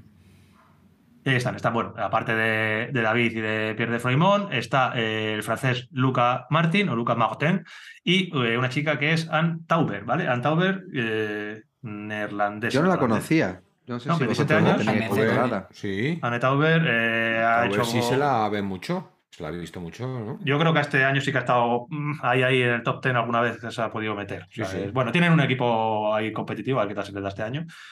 Y, ojo, llamamiento, si hay alguien del Orbea Factory Team escuchándonos, al- algún encargado quiere venir a charlar en el podcast con nosotros, estaríamos encantados de que nos contaran eh, las entrañas de cómo está el equipo este año. Así que bueno, si, si os interesa. Ya me Ya estáis sabéis. lanzando, ya me estáis lanzando para que me gaste jamón y también vea. es que veo que, ve- veo que pillas, veo que pillas rápido las estas. Veo Que pillas bueno, rápido que, la- que el Orbea Factory Team tiene un anexo, por llamarlo así, también. Que hay otros dos integrantes que, que siguen Ah, sí, sí. Sí, que están más encargados de. Bueno, pasan más a la comunicación, etcétera. Y está, está como no Zugasti. Y Que, por el otro chico, sí. sí, que, que ya tiene una lesión ahí fea, ¿no? Ibas a decir. Sí, iba a decir que seguramente muchos de nuestros oyentes serán seguidores de Ivonne. Yo personalmente soy amigo de él, me considero amigo de él. Y el otro día estuve hablando con él y está pasando un Sí. momento muy, muy duro porque al final cuando somos deportistas y somos independientes, pues mm, muchas veces no solamente te duele el dolor, sino la impotencia de no poder hacer una vida normal y que dependas de alguien para hacer muchas cosas. Y en- Ivonne en estos, en estos momentos pues está viviendo esta situación. Los primeros días después de la caída, que es lo que él de- no llegaba a entender, casi se podía mover. Y el otro día cuando hablé con él dice que eran unos dolores insoportables, estaba en la cama, prácticamente no podía hacer nada solo. Y desde aquí pues aprovechar, yo me, me permito el lujo para mandarle un abrazo, ánimo y, y seguramente en nada de tiempo estará otra vez pues comunicando como él lo hace y montando en bici como le gusta. Así que ánimo Ivonne y esperamos una pronta recuperación. Te deseamos, lo, te deseamos lo mejor. Yo el otro día cuando vi el vídeo, el miércoles pasado, que fue cuando él publica los vídeos, eh, me- yo me sentí, me, me dio pena, macho. Me dio mucha pena porque, claro, le- yo he tenido ahora el tema del hombro y tal hace poquito. has vivido reciente también. Hace muy poco, entonces me, me dio, me, dio eh, me puse un poquito en esa situación de que, aparte, de- evidentemente, lo mejor es que realmente no ha tenido ningún problema mayor que podía haber sido, porque al final ha tenido una lesión en las vértebras. Eh, pero una vez obviado ese tema, claro, eh, él al final pues se dedica, es su trabajo, es el que es, el comunicar, ser posiblemente el mejor comunicador de ciclismo que tenemos en, en España. Eh, tenía, imagino que tendría su calendario muy, muy escrito. Él lleva muchos años yendo a la Cape Epic, supongo, no lo ha confirmado, pero seguro que iba a ir a la Cape Epic con alguien. Eh, ahora no sabemos en qué situación está y él está ahí dándole vueltas, así que bueno, lo que dice Antonio, nos sumamos a esos ánimos, a Ivonne y que, bueno, pues que se recupere y que no se le haga muy largo, que al final eh, pues de estas cosas se sale y se queda todo como un recuerdo ahí oscuro dentro de unos meses, te acordarás y bueno, ánimo. Sí. Y el otro chico, pues perdonadme, pero no me acuerdo cómo se llama. Porque eh, ya estaba. eh, Arnau, ¿se llama? Sí. Arnau, sí, sí, Arnau, que hace ciclo, eh, gravel, Hace perdón, ¿no? hace mucho gravel. Eso es. Ese es el chico que tiene que- el de las barbas, ¿no? Que tiene barbita, barbas. sí. Exacto, exacto. Sí, yo ese no lo he seguido nunca, la verdad. O sea, le he visto publicaciones, pero no, nunca he sabido. eh, Pues- entiendo que será, estará de- por- por- ¿Es español? Eh, No, no. Es Arnau Jufroy. Yo Ah, creo claro, que... está- no, es a francés. Entiendo que va destinado a un público, pues al público francés de Orbea, entiendo. Sí, es francés. Eh, entonces, bueno, vale, pues eh, nada. Em, más cositas que tengo yo por aquí. Eh, Thibaut Pinot ha anunciado que se retira cuando acabe esta temporada. Thibaut Pinot, uno de los ciclistas, pues que ese sí que ha dado juego este, en su carrera. O sea, ha sido, pa- ha sido un auténtico espectáculo de corredor para lo bueno y para lo malo. Espectáculo y expectación, las dos cosas. Es el que, era, el que era un poco paquete bajando, ¿no? Bueno, le ha pasado de todo. Entonces le ha pasado paquete bajando. estoy sí, sí, equivocando. sí. Ha, ha tenido Oscar fama. Sainz, dio clases precisamente. Thibaut Pinot tuvo mucha fama, pues eso de que bajando le soltaban y ha tenido accidentes bajando, eh, luego mejoró, luego le ha pasado, siempre le pasaba algo. O sea, llegaba al Tour de Francia con expectaciones durante muchos Sí, años de ser el ciclista pocas. francés, de ser el mejor ciclista francés, tenía que entrar en el podium del Tour y siempre le pasaban cosas. Además, acababa con muchos fuegos artificiales, siempre entrando en el coche llorando el pobre. O sea, ha sido un ciclista que, y además ha sido un ciclista, bueno, es, porque todavía este año va a estar corriendo, muy valiente. Es un ciclista que sin otra cosa no se le puede decir, pero muy valiente, muy ofensivo y a mí personalmente uno de los ciclistas que siempre me ha gustado verle en carrera. O sea, yo cuando estaba Timo Pino en una escapada, digo, aquí va a estar divertida la cosa. Así que anunciado que se retira. Y otro corredor, si hablamos de fuegos artificiales, ojo. La semana pasada hablamos de Miguel Ángel López, pues otra vez Bicilab bendeciendo, bendeciendo a los ciclistas. Ha ganado pasado ya la primera. Han pasado cuatro días y ya se ha llevado, y ya se ha llevado la primera con el Team Medellín. Así que bueno, Miguel Ángel López, eh, no sé muy bien ni qué carrera ganó, lo tengo aquí apuntado. Eh, el Tágira, ¿no? El Tour de Tágira o algo así. Clásica de Villeta, Soul in First Edition. Bueno, es una el caso, carrera que hay allí todos los años. el caso es que ha ganado y la foto es él y señalándose. eh, Táchira, eh, ¿puede ser? eh, La vuelta. Táchira o algo así. First Edition of de Clásica de Villeta. Yo tengo aquí puesto Clásica de Villeta. Estoy mirándolo en eh, cyclingnews.com, pero bueno, no me haga mucho caso que tenga muchas ganas de saber cuál es la carrera que ha ganado Miguel Ángel López. Miguel pues Ángel López. Lo, lo puede ver. Así que Bueno, yo no tengo más Colombia. noticias. No sé si tenéis alguna noticia más. Yo sí, tengo dos. O dispáralas. Porque son noticias, tío. A ver. Yo las voy a Me da- meter. cada, vez que, cada vez que hablas sin decirme nada, me da, me, da miedo. No, que yo lo tengo que meter aquí. La última vez me hiciste quitarme la No, puta no te has puesto, no, no te has puesto la luz de Bizarrap. Y, La luz de y Bizarrap. esta, y esta, y esta semana está muy de moda Muy de Bizarrap. tío. La luz de Bizarra. La Joder, tuya, la si que te dicen pone de con, TikTok. con la luz, con la luz azulita esa que te pones, te dicen, De te escriben. A ver, a ver, a ver. Claro, si te ponen en los comentarios y dices, es igual que Bizarra, solo le falta un sí. tío La gafa de detrás ahí le falta bailando". la gorra y la gafa de sol. Una, una gorra para abajo. No te Las, las sesiones de Jota. Espérate, ahora estoy aquí con la luz más liado y estoy perdiendo. Claro, tío. Ay, no ay, quiero- ay, ay, esa, es, esa, esa está es la de, esa es la de Bizarra. Tienes que cuidar tu imagen. Que, bueno, que como noticia que es, tío, pues nada, eh, este pasado sábado a Eduardo Talavera le abrieron el capó en el puerto de Navacerrada, tío. Uh. Sí, sí, sí, sí, sí. Bravo. Va vacilando de que. De, ¿Por qué es que estás así? Los- y además que, se me, que me estás escuchando, ¿eh, tú? Y va vacilando de que tiene todos los con por aquí, que aquí nadie le abre, que no sé qué, que va con la grupeta aquí con, con Raúl Gas y compañía. Y llega a Nava Cerrada y te pone en tu sitio. Con García Pierna y tal. Entonces, pues el otro día le dieron, le dieron en los morros en el puerto Navacerrada. Y eso hay que celebrarlo. Claro, En ¿Te último pintaron metro- la cara? Sí, sí, sí. Hostia, tío, sí. Eh, ¿Sí? ¿Podemos decir el nombre de.? en el Yo creo que sí, yo creo que sí, chico, porque- ¿no? Decirlo, Alex, después de que se Juan me ha llama dicho A- tantas cosas aquí. Alex, joder. se llama Alex, somos Pero- to- todos somos Alex. Vamos a decir. Ponerle un comentario en la ruta a- a- Talavera de Navacerrada del sábado. Hostia, podemos dejar escribirle la un comentario. Mira, Hostia, esa es buenísima. El, el Strava, el Strava de, de nuestro gran y mejor amigo de. Ídolo, ídolo, nuevo ídolo, un ídolo. Es Alex Bren, Brenzler. Bueno, vamos a dejar. Vamos, no, no, vamos a dejar el enlace. vamos a dejar el enlace de la ruta de Talavera, que la, creo que la tiene abierta. Vamos a dejar el enlace para que entréis a los comentarios y, y le, y le hagamos algún comentario cariñoso de Talavera, que te han abierto, te han abierto el capo. Exacto. Y eh, bueno, ya termino con la segunda noticia, pero no menos importante. Hoy le hemos abierto el capó a Eduardo Talavera en Ah, La Vega.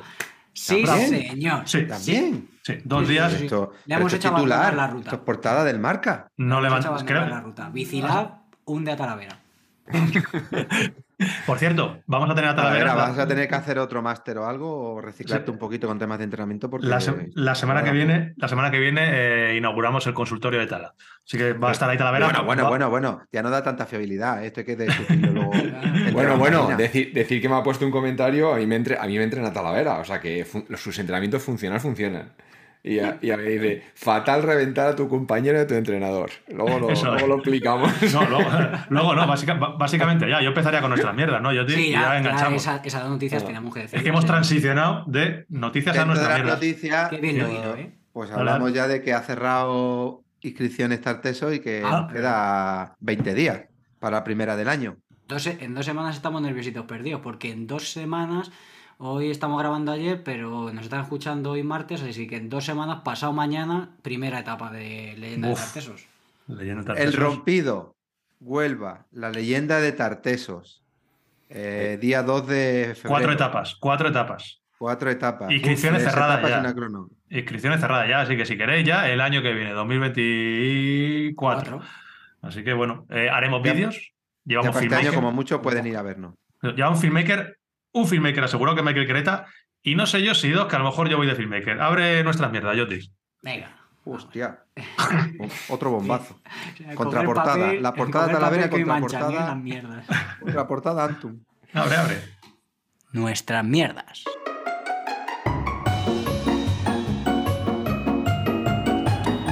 Nuestras mierdas.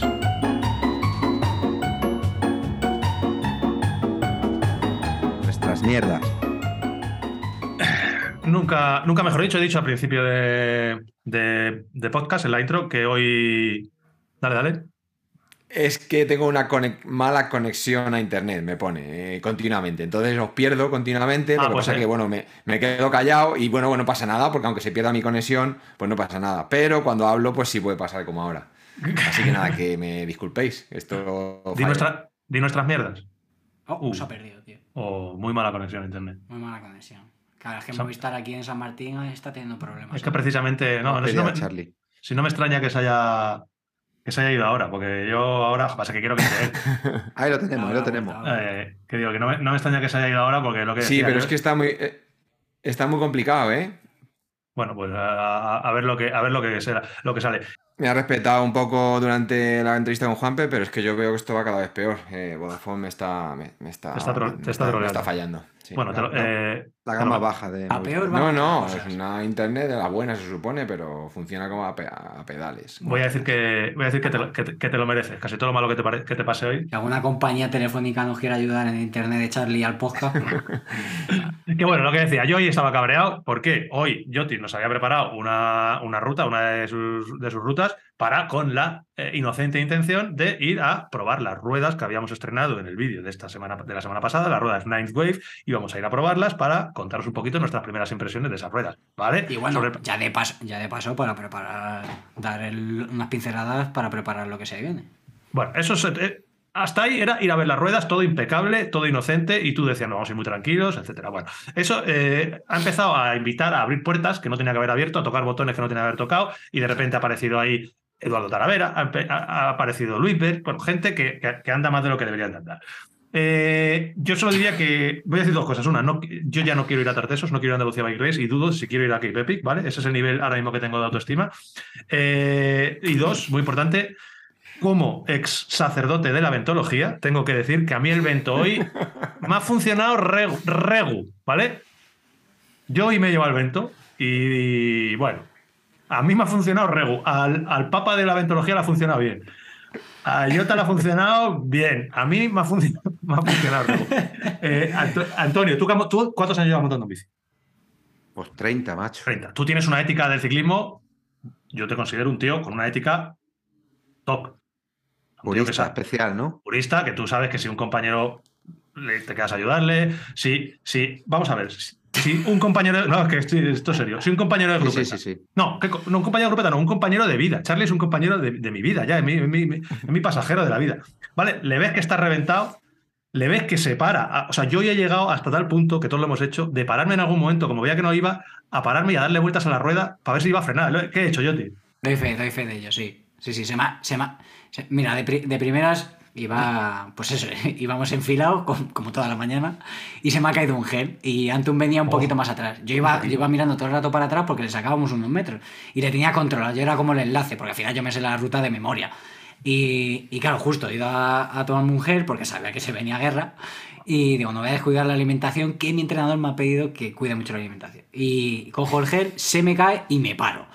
Me paro a cogerle y claro, me pasa Antu, ah, pues tal, no sé qué, a mí no era un poco la marcha, le, le ha venido bien. No, me ha venido de puta Luego, madre, digo, me he quedado con Jota. Hemos hecho, hemos hecho un tramo de sendero, le he vuelto a coger, me ha dejado el pasar porque al final me lo conozco y, y ya un poquito más adelante, justo que había que hacer un giro, iba sin Sí. guantes, había quitado los guantes y, y bueno, pues se, se iba dando en las manos con las ramas y eso, dice, espera, espera, tío, dice, que, es que me voy a poner los guantes. Y digo, vale, vale. Digo, venga, me paro contigo, digo, si ahora les cogemos, estarán allí adelante. No paramos, se pone los guantes y ya me dice, espérate, que voy, a mirar una, co- que voy a mirar una cosilla, digo, por... Y dice, pues porque espero que vayan las ruedas frenas. Dice, ya que están, que están recién puestas, espero que vayan rozando los discos. Dice, porque voy reventado. Reventado, reventado. Llevamos una hora y pico reventado. Y me paraba, me he puesto a darle vueltas y eso giraba como si fuera un No, cerámico. giraba que flipa. Tío, daba vueltas en la rueda, daba vueltas en la rueda de la hostia. Total. Esa, esa una, ¿vale? Ellos me han visto, me veían que iba cansado. La siguiente.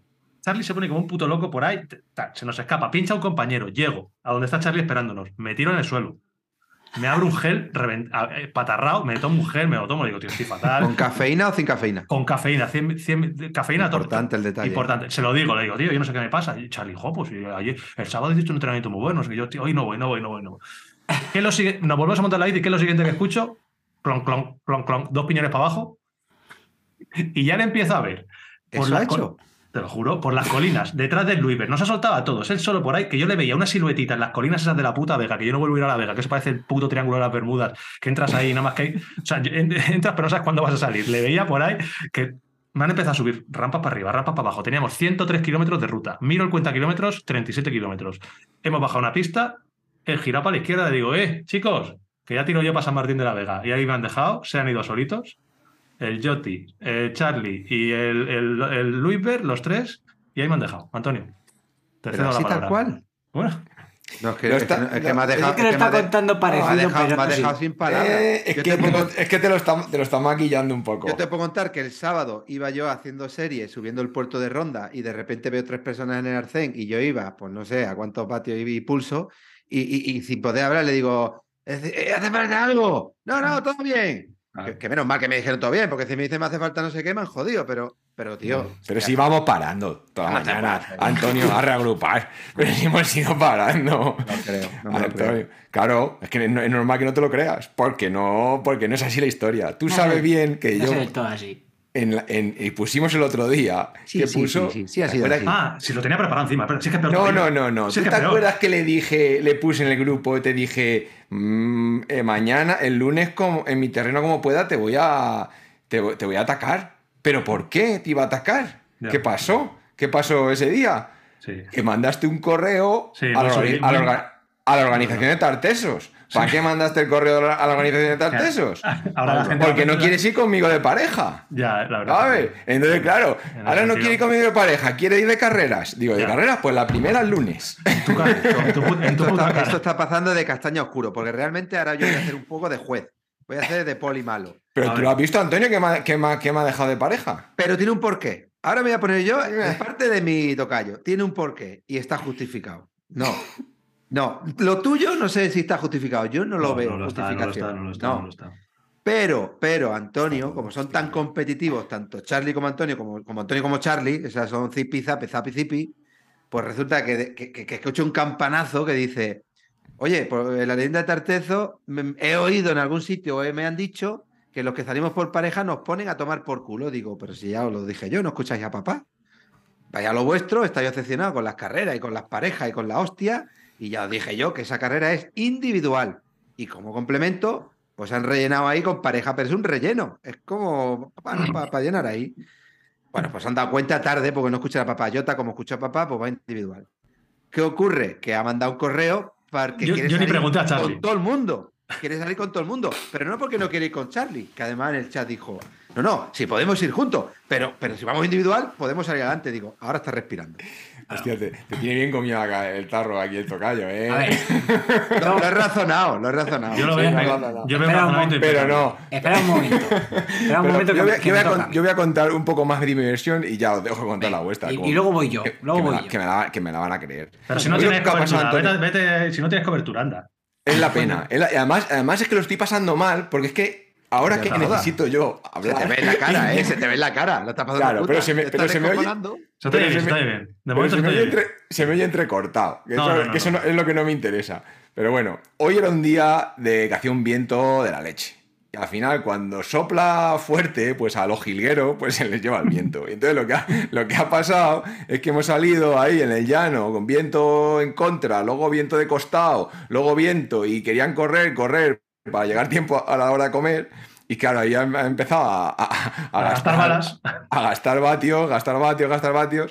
Y, y bueno, pues luego ya la cosa pues eh, se ha ido poniendo un poco más, un Más poco más seria. fea hasta, hasta, que, hasta que han abandonado tres. Íbamos seis, Antonio. Literal. ¿eh? Y, y de repente, después de este ataque que te dice que el ataque se lo dije, o sea que yo lo avisé, que te iba, digo, te voy a atacar en mi terreno, ¿vale? Un poco para templar, a ver. Me ha seguido Luis, me ha O sea, seguido Luis. encima, encima, encima está todavía metiendo más de la llaga y va Para poner, el termómetro- pa' poner el termómetro. Me ha seguido Luis. Pero es que, mira que me gusta ir de modesto porque, porque me tiene que caer. Este año, este año, este año me tiene que Lo caer. está- Lo estás demostrando, sí, sí, sí. Va Este año, me tiene, este año me tiene que caer La una hostia. Sí, me tiene que caer una hostia porque es que ya me toca. Pero bueno, ya- Pero que llegue, pero que llegue. pero tiene que llegar. Entonces, como me lo ponen también en bandeja, pues ya no. Bueno, no tú puedo. el fiscal de todo esto. Venga, yo he sido el juez, tú el fiscal. Yotis. A ver, todo esto Vale. empezó. Porque esto hay que remontarse más atrás, Antonio. Esto, estos te cuentan su batalla, ¿sabes? Aquí su historia de hoy. Es como que se Aquí hay quedan en los- pelillo, aquí hay Ah, pelillo. No, no, es que se quedan en los 10 últimos minutos, pero la hora de película no, no- ya se han olvidado de, de ella. Y, y el inicio de todo esto fue que le dije, mira, Joan, tú te tienes que venir a La Vega, que tengo un rutón aquí preparado. ¿Cierto? Digo, pero tiene que ser un lunes, que ahora ahí no hay caza, los lunes, tal, no sé qué, porque al final pasamos por sitios que, que la gente caza y eso. Entonces, eh, fuera de, de los días estos de caza, pues, joder, pues disfrutamos de, de puro MTB que hay aquí. Digo, nos metemos un, un día de Bicilab, que ha sido el día de Ventolab, como dice Charlie. Pero bueno, el caso es que preparé un rutón que tenía ganas de hacer, porque ya lo tenía yo pensado, y justo en muy territorio, yo lo que veo es que mm, el terreno es muy parecido a lo que creo que nos espera en Tartesos, Sí. y también, salvando las diferencias, un poco rollo Andalucía, ¿vale? Sobre todo las etapas de Jaén, así con más repecheo y eso, porque aquí tienen subidas largas. El caso es que mi afán era que viniera aquí y pegarnos una mañana de, de MTB sin, sin prisa, es decir, que, que- o sea, que no tuviéramos luego obligaciones y poder disfrutar de- del día y, qué mejor excusa que, probar las ruedas nuevas encima en, eso, entre 4 y 5 horas de, de ruta con sub y bajas, senderos y tal. ¿Qué pasa? Que le mando los tracks para que lo haga, las rutas, porque es el del Tamagotchi ahí para generar el track. A mí me daba igual porque lo tenía en la cabeza. Y lo hace. Digo, ¡buah, qué rutón, tal, no sé qué! No sé cómo empieza la cosa. Se voy a decir a Talavera, se voy a decir a no sé qué. no sé qué. Y les digo, a ver, digo, no me jodáis. Digo, que yo os estoy diciendo que vamos a hacer, vamos a quedar un día para hacer fondo. O sea, es un día para hacer fondo y disfrutar de, de MTV. Digo, que es que me tenéis hasta los huevos de, las, ca- de vuestras carreras máster. Digo, que cada vez que salimos juntos me lleváis ahí a pretones y digo, es que no disfruto ni de vosotros ni de la bici. Digo, que yo lo que quiero es echar la mañana con, porque les dije a nuestro ritmo porque- tonto. Porque vosotros final montáis mucho en bici. A ver, Que luego me ponéis, es que he hecho no sé cuántos vatios, es que he hecho no sé cuántos vatios. Yo ahí eh, con envidia. Claro, me, Eh. queréis, me queréis sacar luego de grupeta a pasear. Pues, claro, pues no. El caso es que no- yo quería ir a nuestro ritmo tonto, que al final nuestro ritmo tonto, pues bueno, no, no es malo, y al final pues, pues vamos todos al mismo son. Y ya empezaron con el vacileo. Porque no sé qué, porque no sé cuánto, y, y salta Antu, 5 vatios kilo. No, porque tal, no, porque no sé cuántas, no, porque menos de 5 vatios kilo yo no voy. Digo, pues yo me doy la vuelta y me voy para mi casa, digo, os dejo solos. Y, Ya. y ya saltó Charlie, no, porque yo no sé qué, porque yo no sé cuántas. A ver. Y ahí empezó la No, batalla. no, no, deja Antun fiscal, por dijo, favor. Antun No, dijo, callo, callo. 5 vatios kilo, así, puso, contestó a mi mensaje, puso 5 vatios kilo. Digo, no me jodáis, digo, de verdad que, que, me amargáis la mañana, que luego, que luego renqueante todo el rato. Y digo, estoy para entrenar y disfrutar. El caso es que yo al final, pues eso, con el viento, la tontería, ha pasado lo que, lo que normalmente pasa siempre. Lo que pasa que hoy Antun la, la ha pillado un poco más bajo y se ha dado cuenta de, de Muy la rápido de, cuenta. de cómo son, de cómo son las salidas últimamente cada vez que salimos. Eso se empieza ahí a, a alterar todo. Charlie coge su ritmo de la excusa esa de, de que no puede salir, que, de que ¿Cómo no va la puede bici, salir nunca. ¿Cómo- ¿Cómo va la bici? Y que, y que tiene que aprovechar cada vez que sale Eso, eso decía el cabrón. Y nos va, y nos va apretando en, en- en cada repecho y, y en cada rincón. Entonces Antun, pues hoy, luego después de todo eso que dicen, no es que haya cogido y haya dicho, no, yo aquí me voy a ir. No, no, no, no. A Víctor le han llamado que se tenía que ir y tenía que recortar la ruta. Y digo, buah, digo, ya empezamos. Pero bueno, digo, pues que se vaya Víctor cuando le, cuando le toque, ya está, justo. Dice Víctor, venga, pues yo ya me voy a ir, que es la hora, y así llego justo a casa, tal, no sé qué. Digo, vale, vale. Gira a la izquierda, le ven a Víctor, y hace, de, de repente avanzo dos metros más, y me, y me grita Charlie, dice, que se van, que se van. Digo, no, pero que se va, Víctor, yo ahí todo tranquilo. Dice, que no, que no, que se han ido todos. Y veo a, a- aparecer a Charlie a Luisbert, nos paramos, Buah. le mira, le miro así a, a, a Charlie y le digo, ¿qué cojones ha pasado? Dice, que se han ido todos. Digo, ¿pero por qué se han ido? Dice, pues porque Antun dice que estaba muy cansado y Talavera ha dicho, pues yo también me voy contigo que estoy reventado. Así, así. Nos ha abandonado, ha sido guay. él a nosotros. Se han pirado tres. de ¿Cómo ha golpe. sido? Medio pelotón. Yo Y tiraba claro, dicho- yo tiraba dicho, mano en la curva, digo, madre mía, me voy de aquí. Y, le digo a Charlie, yo, ¿y qué hacemos, Sí, tío? Yo como diciendo, "Joder, que yo seguir". es la cabeza pensante de todo esto, macho. Literal, ¿eh? Claro. No, ese es el Charlie- cabeza de todos, ¿eh? De verdad. Y, y Charlie ha dicho, No, a yo te he Pues dado nada. penita, ¿eh? O sea, yo te he dado penita cuando nos hemos quedado así y ha dicho, "Ah, me dejan. me- claro. No, más que penita se ha quedado con cara tonto, como diciendo. Sí, sí. Claro, porque ha preparado un rutón, tal, no sé qué, y de repente le dicen, hasta luego. me No, no, le has dicho, venga, hasta luego. Así, 40, así. 40 kilómetros por hora. No, no, ha sido literal, ¿eh? Yo no quería decirles. a- Yo, yo llevaba 10 kilómetros que digo, en cuanto se vaya visto, yo me piro. O sea, yo no aguanto este ritmo. Te has literal, 40 callado, cabrón, hasta el último Hombre, porque momento. digo, si os lo digo, vais a empezar a comerme la olla de vamos, no, no, que no, venga, que bajamos el ritmo, no sé qué. Entonces yo, cuando miro el cuenta kilómetros, veo que llevo 40 kilómetros de 100. Digo, pero si es que queda aquí la vida y voy reventado. Llevaba dos horas y media a 287 vatios mío, normalizado. Digo, que no puedo, hombre, que no, que yo no puedo a este ritmo. ¿Qué ha pasado? Y ya fuera de coña, que Antonio Antun venía muy crecidito últimamente, que es el World Championship de los entrenos, que si me hago 300 vatios, que si no sé qué, y le decía a Jota yo de coña, no, no, 5 vatios kilo, 5, que sí, que 5, que 5, pues eso, toma, en, to- en toda la cara. 5, 5. Eso, eso, eso, igual que te defendió antes, ahí no estoy de acuerdo contigo. ¿eh? Eso está muy feo. Yo Bueno, quedo contigo para entrenar y a mí me haces esa- ese, e- e- ese gato ¿Cuál? ¿El derrape, el derrape de pirarme? eh, y sin decir ni mu. Sí, iban tres ahí, iban tres ahí encima. Me da igual. Si me has dejado a mí solo contra el peligro. Me ha dado pena encima, es que nos qued- encima es que nos quedamos los tres y, y les miro, digo, Hostia, digo, encima Falta, de respeto a Jota. digo, menudo No, pero- embolado me he metido. Pero ojito al percal, que a- aparte de la falta de respeto, que estoy con ella, eh, yo le- el, el- el em- el embolado en el que le he metido y que le hemos dejado, porque le hemos dejado ahí con el Luiber, que anda como un demonio, y con Charlie que iba encebollado hoy. O sea, que el pobre, el pobre Jota, que, que digo, madre mía, la que le hemos dejado, pero yo no podía más. Y lo que no quería era parar ahí, hacer una asamblea de, de Podemos y decir, venga, vamos a votar, si nos vamos, no. yo me tenía que ir porque no podía más. O sea, no- yo No, que no se, podía se ha más. retirado a 35 kilómetros por hora sin dar opción. O sea, íbamos bajando claro. ahí en una urbanización y tocaba girar y de repente ha hecho ¡Uf, ¡Me voy, adiós! Y se- Eh, chico, te- te- claro, porque digo, Le ha dado un chispazo que flipa, ¿no? No, no, si esto te lo llevaba pensando 10 kilómetros, pero digo, si se lo digo, van a querer ver, van a, o van a parar, o van a decir, no, ahora bajamos el ritmo, o venga, no, que nos vamos todos. Yo, yo quería que dejaran, Charlie no monta en bici, déjale, y, adi- y adiós, gracias. Digo, déjale, déjale que se desfogue él, que se haga su ruto. Yo luego me quedo esperándoles y yo me quedé esperando. Yo he llegado a San Martín de la Vega, me he ido a un restaurante, me he comido unas judías pintas y les he esperado que vinieran para estar esperándoles en la línea de meta con, con- con el móvil grabándoles y les he estado grabando y, y todos contentos y hemos comido juntos y, Y hemos comido juntos después. en un kebab. Eh, yo he comido mi judía vintage, ellos han zumpado un kebab y un falafel, no sé qué ustedes han comido de cada uno. Y bueno, pues eso ha sido. Yo tengo, que yo tengo que añadir dos puntitos anecdóticos de la ruta, lo siento, es que lo tengo que decir. Más Que claro, tarde. ya, a- esa colación de que me has dejado con el percal ese. Entonces, en cuanto empezamos a subir ahí entre las fincas, les digo, vale, putos máster, digo, pues a- ahora por favor, digo, cuidarme un poco, digo, Ha tratarme pedido- bien, digo, que, pedido clemencia. que me, que me lleváis reventado, digo, no me estéis apretando, en, digo, vamos con el ritmo, digo, pero no me estéis apretando aquí en cada subida. Les digo, vale, vale, vale, dos metros después, la subida. Me ha abierto cinco metros, digo, pero ¿qué no, qué no habéis entendido de lo que os pedí? Es, es que el pedido? tío. El Luiber, el Luiber tira todo el rato. Está todo Ah, pero. ¿dó- ¿dónde se pelean si uno no quiere? Ah, pero. Iban, Ahí. Antonio, iban muy deprisa, o sea, muy deprisa todo el rato. Todo el rato, muy deprisa. Todo el rato, todos los repechos que había, todo el rato deprisa, todo el rato. Y yo solo iba Bueno, viendo, bueno, esto es, a ver, esto a ver, antes. ahí- me pongo de parte Charlie. Iban como tú querías ir. Ya, también es verdad. Pues ya está. Pues. Pues Vale, dices esto y continúa. punto. Eso es no, no, si es que ya está. No, no, si es que no tengo. es que no si es que- que no tengo nada. Si es que no nada que. Esto no se puede decir nada. Ya Y te pintas la cara y, y asumes con ella. Y para Yo sabes lo que creo, creo también, Antonio, a lo mejor es una estrategia que han Pero lo peor de todo esto es que habéis comido Para- juntos. Cuando decía, Claro. no, es que yo quería llegar a una hora a comer porque no sé cuál. Pero si habéis comido juntos. No, al claro, si el, pro- si el problema no era la hora, si el problema es que no quería hacer 100 kilómetros. No podía, no podía.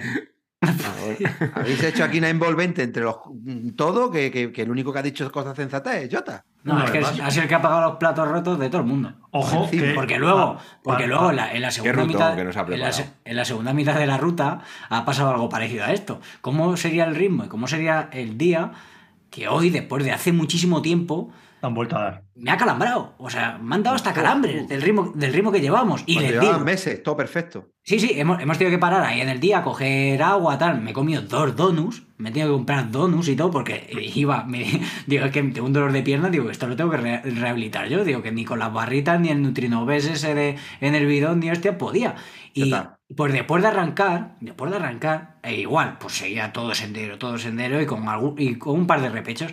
Y llega uno de los repechos y hago, Joder, digo, ¿ves? Si es que me están dando calambres. Íbamos subiendo el repecho fuerte, pero hasta con los calambres yo seguía ahí. Digo, venga, para que. Joder, para que vean que yo.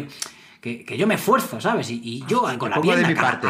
Pongo de mi parte. Claro, claro, yo con la pierna calambrada les digo, mira, si es que ahora mismo me está dando un calambre, digo, como te estoy hablando, estoy acalambrado. Seguimos un poco más para adelante y llega y aprieta más a Charlie y le digo, pero tío, digo, tú favor. que no entiendes que, que, que, que me están dando cinco calambres, ¿por qué me sigues apretando? Digo, que no llego a San Martín. ¿Y esto, esta, esta cuánto era de San Martín? Los calambres. Sí. Eh, pues me habrá dado, estábamos subiendo ya Chinchón por segunda vez. Queda una hora todavía de carrera. No, eh, iríamos en el 60 a lo mejor, más Oh, o menos. fíjate, dos horas de carrera. Uf, madre de. Dios. Y digo, Pero, y de carrera. nada, me Pues no sé si lo he dicho alguna vez. Para calambres no, pero como superviviente en momentos jodidos, si no estás muy lejos de- del destino, sneaker y Coca-Cola, Jota. Claro, Sí, me gusta mucho el sneaker, sí, sí, sí. Sneaker y Coca-Cola, no falla. Eso me lo Sí. dijo Andrea Perón hace 20 años. Y eso es, Sí, sí, sí. El, eh, eh, es el combo Te que te llega hasta, que te lleva hasta nada, casa. ¿no? Nada, olvídate. Una Coca-Cola en sneaker. El chocolate, el avellana, La- el el azúcar caramelo, y la el cafeína de la azúcar y la la cafeína, eso te da un subidón que te da 40 minutos. A uno sí. le dará 48 y otros 32, pero, ahí está. pero Vicilab, el Ah, sí. margen. Vicilab, el Sí. podcast, te entretiene y, te, y te da consejos. Sí, sí, lo bueno es que me daban esos cuatro, cuatro reuniones ahí los calambres y me pasaban y seguíamos, o sea que hemos seguido con un ritmo hasta el final, hemos ido a un ritmo alto, yo creo, o sea que... En fin, No, bueno, casi ha sido lo, fuera- cree, fuera- lo cree y lo has padecido. Era un Sí, ritmo sí, ahí. no, fuera de, fuera de coñas, es un, día, sido un día muy guapo, muy divertido. Hemos sido, los que hemos hecho 60 kilómetros nos lo hemos pasado bien y los que han hecho 100 también se lo han pasado guay. Y, y nada, está, está muy bien. Yo me lo he pasado muy bien. Me he quedado con el S de hacer la ruta entera porque la vi haciendo el track y tenía una pinta brutal. Entonces entiendo que como tiene, tengo todos los archivos de la GoPro de ellos, pues por lo menos la podré vivir desde el ordenador. No, porque nos Mm. hemos quedado sin batería. tío. Sí, pero hay un par de senderitos muy, muy guapos. Sí, sí, sí, sí. Ah, Está muy, está muy guapo. ¿Qué tal las ruedas? ¿Qué tal la bici? Eso, ¿Qué- quiero saber. Bici y ruedas, Conjunto, Charlie. Eso es. Y, y- y la rueda, quiero que, me, que nos cuentes. Sí, yo, yo estoy muy contento. Cada día, eh, bueno, pues me- lo primero, meter la horquilla de 110 me ha gustado. Creo que la 120 uf, va de coña también. O sea que yo creo que la combinación que ha, que ha puesto Antun tiene que Va de funcionar coña. muy bien. Va de coña. sí. Sí, sí. Y luego he pasado de las ruedas Duque, eh, que también con los radios, con los radios de cuerdas, a las a estas, a las Nine Wave, con los mismos bujes y mismos radios, pero con el aro, el Nine, Wa- Nine Fall Flex, 35 delante, 30 atrás.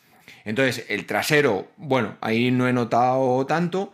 Eh, he notado que son la sensación de ligereza, igual que con las otras, o sea que Sí, ruedas que- ligeras. ruedas ligeras. O Se sea, nota. que Que la cuando bici te levantas la bici, como que flota. rápida, reactiva. Eso. Y luego, la- el ancho ese de 35, claro, te deja las, las- los flancos, te los deja prácticamente Rectos. verticales con un 240, pero sigue teniendo la parte de rodadura, sigue teniendo su curvita, o sea que no se queda. Y he notado que con un. Al final le hemos puesto. a- Antun le había puesto uno con uno, yo le llevaba un poco más flojo, o sea que la de- llevaría a un bar, justo. Y, a- y aún así, en los apoyos fuertes, que hab- había un muchísimo grip, como estaba el terreno húmedo, había un, muchísimo grip en, en los senderos, en apoyos fuertes no, eh, no flaneaba nada. O sea que, que yo creo que admitía todavía hasta, hasta bajar un poco más la presión. Pero claro, ya cuando, cuando salías a zona de asfalto, ahí claro, ya una presión muy baja, ahí ya sí que notas que la goma mm, deforma demasiado y agarra demasiado. Entonces yo creo que, que hay que buscar ahí el punto. Y nada, pues mira, ya te digo, eh, las ruedas, mm, a ver, es una salida, pero bueno, que sensaciones similares a las otras, pero con más solidez. ¿sabes? Para mí, para mí ha sido mi segunda. Y cuando ha llegado Charlie ha dicho dos cosas. Lo primero, iba muy contento, porque eso, eso le ha dado muy bien. Y, lo primero que ha dicho es: "Jo, ¿cómo va la bici? ¿Cómo va la bici? ¿Cómo va la Luego bici? la Llegaba bici. muy- llegaba muy contento. Y luego, exagerado. yo había grabado antes mis impresiones de las ruedas, porque yo es la segunda salida que hago, la, la que hice el sábado, que le metí un, sen- un- un recorrido que hago yo siempre, mi circuito de test de dos horas y media que tengo por la zona con algunas trileras guapas. Y, y he dicho las mismas dos cosas que ha dicho Charlie. O sea, ruedas que se nota que son ligeras. Son más pesadas que las Duque que tenía Charlie, porque las Duque de Charlie pesan como 100 gramos aproximadamente menos que estas, porque tiene el ancho interno bastante más estrecho, son de 26 y 28, y estas son de 30 y 35. Y se notan ligeras. Y luego yo lo que noté, que también lo ha dicho Charlie, es la estabilidad de la rueda delantera. O sea, la rueda delantera, cuando te metes en. Y eso se nota mucho en trialeras que te conozcas. Ahí es donde, donde puedes evaluar bien la diferencia con, con otras. Y yo el otro día, las trialeras que me conocía, que son trialeras de mucha piedra, la sensación que tenía es que la rueda, cuando tienes que meterla entre dos piedras, que solo tienes una trazadita, que la metes, o sea, como que va leyendo el terreno todo el rato. Es una mezcla también de la bicicleta, la suspensión de 120. Sí, el, neuma- neumático el también. neumático, pero iba leyendo perfectamente la, la rueda, la metía, y me, recuerdo una trialera que, que cuando estaba sin llegar a acabarla, que, que me lo dije, y dije, joder, o sea, que me salió un- una sensación de decir, joder, qué bien, qué bien está leyendo la, la- la bici. Y yo, y yo encima ahora tengo cero confianza bajando, con lo cual, o sea, realmente me esperaba ir y, y fui, pasé todo ciscado. La verdad es que, vamos, a mí me han... Sí, es, un, es un poco la sensación a cuando coges una e-bike tocha Sí. que, que te tira por sitios complicados, Sí. pues es como esa, esa sensación de, de ir con, con- con más, con más bici, ¿sabes? Con, con más Sí, bici sí. te da esa seguridad. Y luego otra cosa que, que yo he notado muchísimo hoy, se lo he dicho a Jota, lo, del, lo de cómo había una zona rota eh, de escalones, de piedras de subida. Y claro, ahí como, se nota cómo tracciona. Y lo del rollo de que no contamina. O sea, es que claro, yo había. Luego incluso en zonas de, mm, de pista. O sea, es que no ponía el bloqueo con la, con la, con la suspensión abierta. Miraba, digo, si es que no se. ¿Sabes? Que es que no se mueve. O sea, que cuando hay fuerza de pedaleo, es que no. Me refiero que no, que no, no contamina nada. Yo. Y si no decía está que muy sí- roto, que lo bueno es que cuando está roto lo dibuje, cuando está muy roto, pues tiene la es. posibilidad en un momento dado. Está el de- de intermedio, está el dejarlo- bloqueo. Eso es, eso Sí, es. no hay ningún problema. Y luego otro inciso que quiero comentar también, porque bueno, ahora que estamos probando la bici, pues para muchos, es que nos preguntáis muchas veces por, por Instagram, los que tenéis BH, y bueno, nos preguntáis muchas cosas, pues aprovecho a, a contarlo aquí, aunque sería más de, de charlietas. Estuvimos el otro día hablando de lo de los ajustes del, del SAG, que bueno, hicimos un reel y tal. Entonces, mm, comentamos que las habíamos puesto al 20% y tal. Y nos, escribí, nos escribió alguien, eh, no sé si en Instagram o nos escribió que había escuchado una entrevista a Nico eh, hablando de la bici y que decía que la Lins trabajaba con, con más SAG que del Un 20%. 20. Nico es el, el ingeniero de, que es, eh, que Eso es. el product no sé si es Nico product es- Nico es el ingeniero de, la- ingeniero de la de esa bicicleta. el que la ha diseñado. vamos. Entonces, eh, claro, ya nos pusimos a comprobarlo porque nosotros ajustamos la. Yo ajusté las presiones un poco con el 20% de la horquilla y la trasera, pues un poco al gusto. ¿Vale? Entonces medí, eh, medí la, lo que es el, el SAG que tiene. Quité todo el aire para ver en la carrera, porque la carrera de. El, neuma- el amortiguador de 100 y 120 es exactamente el mismo. Lo único que en la 100 tiene 40 milímetros de carrera, quité todo el aire y hace tope a los 40 milímetros. Y el de 120 eh, es una, una configuración interna. El de 120 hace toda la carrera, ¿vale? En vez de hacer 50. 40, hace 45. Hace Ah. esos, esos 5 milímetros dan eh, do- Sí, dos- multiplicación sí, sí. dan 2 centímetros más en, en rueda. Eh, entonces, lo medí y claro, tenía con 40 milímetros de carrera, tenía 12 milímetros que es un día, que eso es un SAG del 30%. O sea que yo llevo ahora mismo la horquilla a un 20, ¿vale? Que se hunde 22 milímetros, y el amortiguador a un 30. Y Antun lo midió y tú lo llevabas a un 27 y medio, 28. Sí, a mí- la mía, el amortiguador es un de un 11, o sea, 11 milímetros, que es un 27,5% exactamente, y la horquilla la llevo a un 20%. Se me hunde 14 milímetros, creo, porque es de 120. Claro. Y bueno, incluso a la horquilla a lo mejor se, la podríamos dar un pelín más de SAG, pero bueno, Yo, lo que, creo lo- que- eh, yo he notado mucho hoy lo de la presión del neumático. Eh, he notado en algún momento la bici, mm, mm, no sé si rebotona o dura. Y, y mi primera impresión es, digo, la horquilla, la horquilla va dura. Y yo también la he dicho, me dice, no, la horquilla no es que vaya duro. Que, que va duro, yo tal. Sí, eh, le toca el neumático, que a mí, Antonio, ya sabes que me gusta el tacto, Claro. no fa- el tacto no falla. Y le he dicho, digo, tío, tío, así no puedes ir. O sea, pesas 72 kilos y74. oh, me da igual. El caso es que eso iba demasiado duro. O sea, y con el neumático tan ancho y el balón que, que tenemos ahora mismo, eso permite menos y vas a ganar en confort, en agarre. He en notado este- durita. eh, En este caso, como bien dices, en, en eso, en ese, esa sensación de, de rebote, de Un dureza. poquito de- re- ese, ese toque de, re- de rebotar. al final, claro, la, la horquilla está trabajando, pero al final lo que está, lo que está golpeando en el suelo tienes que tener ese, esa amortiguación de- del neumático. La primero. llevaba un, para los que podéis preguntarlo, la llevaba a uno con uno, un poco más quizá, de entre uno con uno y uno con dos bares. En un, en neumático está dando ahora mismo 64, 64 de ancho. Con- Hoy- hoy de todas maneras, según estaba el terreno- PSI que será 1.8. Ve- En PSI, en PSI serán 22 o 21 uno PSI, nueve, yo creo. un poco menos quizá, ¿no? Sí, serán 10, a lo mejor 20 PSI. No ahora te lo hago la cuenta. Pero unos No, 20. no, Eso-. Eso es una asignatura pendiente, yo me lo tengo que aprender, porque hoy iba a utilizar un, Valencia. un aparatito para ti como el Xiaomi ese que tenía Antun, de que Sí. tiene mi padre. Ah, sí, sí. Dieci- cuando le 16, 16 PSI, Claro. ¿no? ¿Puede ser? Cuando le pones en modo bici, eh, lo, lo mide en PSI. Y, y no he podido hacerlo porque no me sabía la conversión. Y entonces digo, pues da igual, da igual, lo hago a ojo y, y ya está. Porque si lo ponía en modo bar, que era la moto o el coche, no me dejaba poner menos de 1,8 Sí. eh, bares. Entonces digo, me tengo que aprender ya la conversión. Hay un modo, hay un modo libre ¿eh? para el Chame. Yo, eh, hay un modo Sí, pero que- no he acertado. Sí, Vale, este vale. también lo tendrá, pero no he acertado. Sí, sí. Sí. Eh, son, eh, uno con uno son 16 P6 más o menos. 16 Eso P6. está- eso está- yo está creo que duro. un pelín más, sí. 16 Sí, P6. sí. Y es que- Esto lo hago yo como a los kilómetros y las millas, más o menos. PSI, Ah, ah, ah, ahí, hago la conversión así a. Ah, ojo. Al final la experiencia te lo dice. Que mm, eh, eso, creo que, que hay que bajar un poquito del este. Sí. Yo Mm. añadir a, a la opinión de, de las ruedas Yo lo que he notado, que yo sí que, como bien sabéis, no, he usado la- las cuerdas, por decirlo, por decirlo así. y- Nunca la habías usado hasta ahora. había, había probado la bici de Charlie un, un día que llevaba la. Pero nada más, o sea, una vuelta y, y ya está. Eres no más objetivo. ¿Cuál es tu opinión?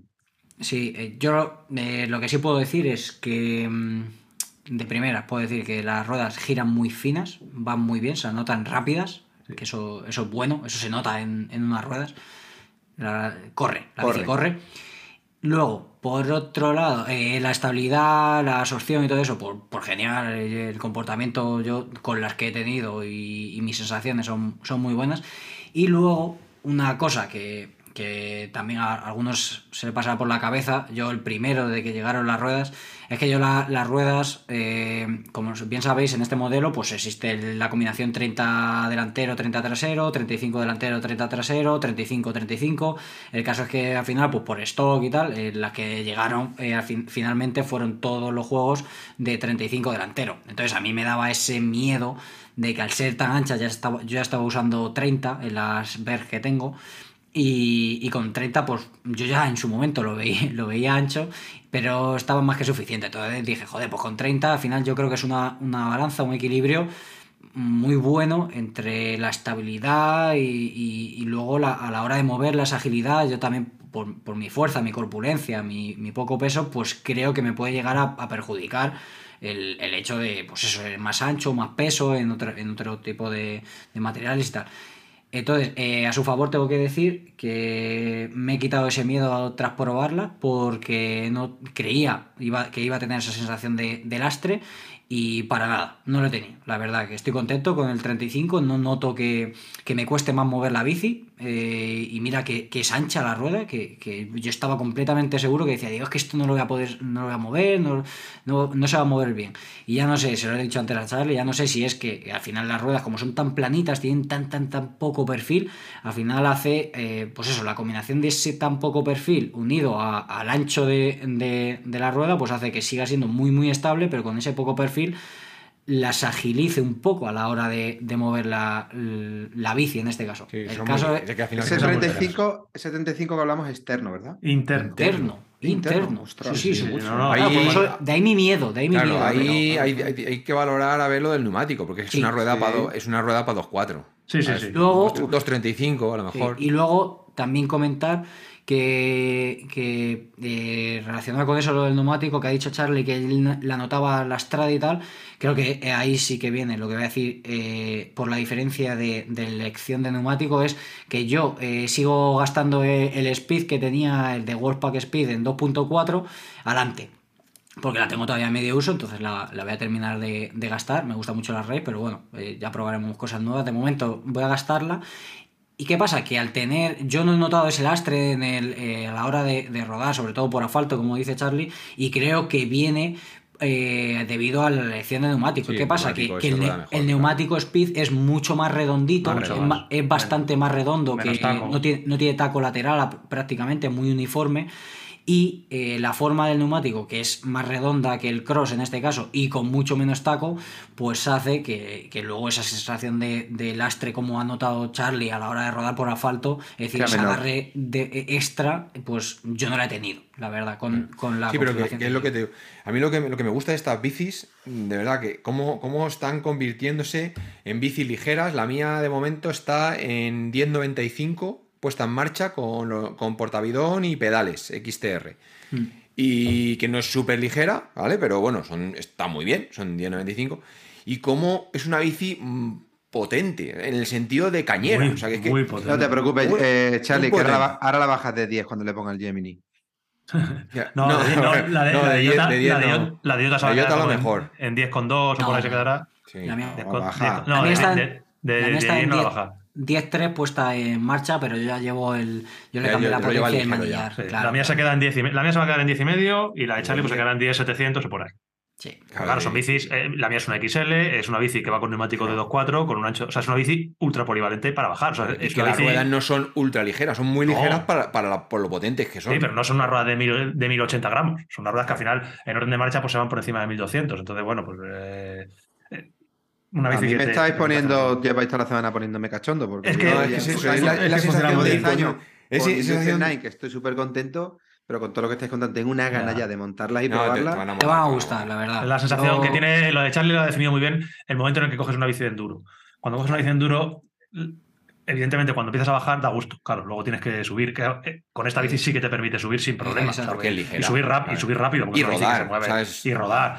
Pero claro, cuando te tienes que tirar para abajo y ves las piedras, entre el angulito de dirección, yo que la tengo en 120, este en 110, que la bici en 100 también está bastante lanzada, que tienes el neumático que lo ves, al final es un neumático potente. No, que te tiras con decisión. Y sí, sí. no, no, no tienes, no tienes historia. Eh, obviamente, no si, es- si vas a hacerla. enduro, pero- Claro. Nada, va, va, va de coña. Que mm, hablando de bicis, tengo que mandar un pequeño paréntesis. Este fin de semana ha sido el cumpleaños de mi primo Luis, que es un fiel eh, oyente del podcast, así que aparte de felicitarle de aquí, hay que eh, hacer una mención que a Luis cumplía 50 años y su familia le han decidido tener a bien hacerle el que creo que es posiblemente el mejor regalo que se ha hecho en la historia de la humanidad, le han, le regalado, ojo, una BH Links Race, el 6 y medio, ¿cuál es? 6,5, 7, no sé cuál. 6.5. 6.5. Entonces, imaginaos cuando eh, Luis, que venía de una bici de aluminio eh, rígida, la típica que bici, que, claro, que lleva muchos años con ella y que le está encantada de esa bicicleta y que él siempre me decía, estas, me decía estas semanas atrás, cuando yo ya sabía que le habían cogido la bicicleta, dice que eh, papá, le dice a su hijo, papá está, mamá, papá está todo el rato viendo bicicletas en el ordenador, papá está todo el rato viendo bicicletas. Claro, tú imagínate cuando ayer, antes de ayer, eh, están celebrando el cumpleaños y como en las películas tiene un paquete con un lacito gigante, lo abre y él no daba crédito. O sea, según iba abriendo, tengo un vídeo, según iba abriendo la, la- la bolsa, se echaba las manos en la cabeza. Lo único que hacía era echarse las manos en la cabeza, como decía, es que no me lo, puedo- que no me lo puedo creer. Dice, es que se os ha ido la cabeza. Se os ha ido la- Es que no me lo puedo creer. Es que, que a poco menos que echarse a llorar, claro, porque es que es para alguien a los que nos gusta la bici que te regalen una bicicleta, puto tope de gama. he Claro, visto la, la cara en una foto y de verdad lo dice todo. Ah, y porque el vídeo no creo que dicho. el vídeo no lo he enviado, pero vamos, en el, el vídeo se le ve que, que está el tío como co- coge y mete la bici para adentro, no, que no le da ni para lo típico de que te paras y, y se lo agradeces a todo el mundo que está ahí. No, no, él, él estaba como que como, A su bici. como, como drogado, ¿no? Pero como diciendo, ¿qué cojones está pasando aquí? O sea, de verdad, me he ¿Están levantado quedando yo y- conmigo o esto es verdad? Claro, me he levantado con una bici de rígida de aluminio con la que llevo 6 o 7 años haciendo el cabra y de repente tengo una puta bici de carbono doble, Qué felicidad, ¿eh? eh, como la de Bicilab encima. Ya. Que la ca- Ese ¿le ha algún- es importante ¿le ha remarcar. caído Claro, algún eh. regalito más? Ah, y le ha caído un regalito más porque le ha caído la equipación completa de Bicilab para que la luzca. eh, tiene que probarse la talla M, no sé yo, si Vaya, que la pruebe, sí. Caído Que- la equipación y- completa de Bicilab. Y, y otra cosa. ¿Dónde, ¿Dónde ha comprado tu familia la BH, el InRace? No sé, ¿dónde la ha comprado?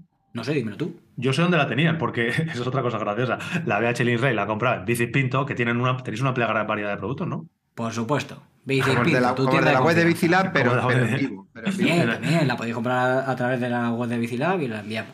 Tiene, eh, la compró Pinto y pasa una cosa muy graciosa. Es la bici que eh, se utiliza en el reel del SAG para graduar el SAG, es la bici del cumpleaños. Con lo cual, hoy le he escrito y ese reel ya va por 300.000 visualizaciones. Le he dicho, Luis, tu bici la han visto 300.000 personas antes que tú, ¿eh? Porque...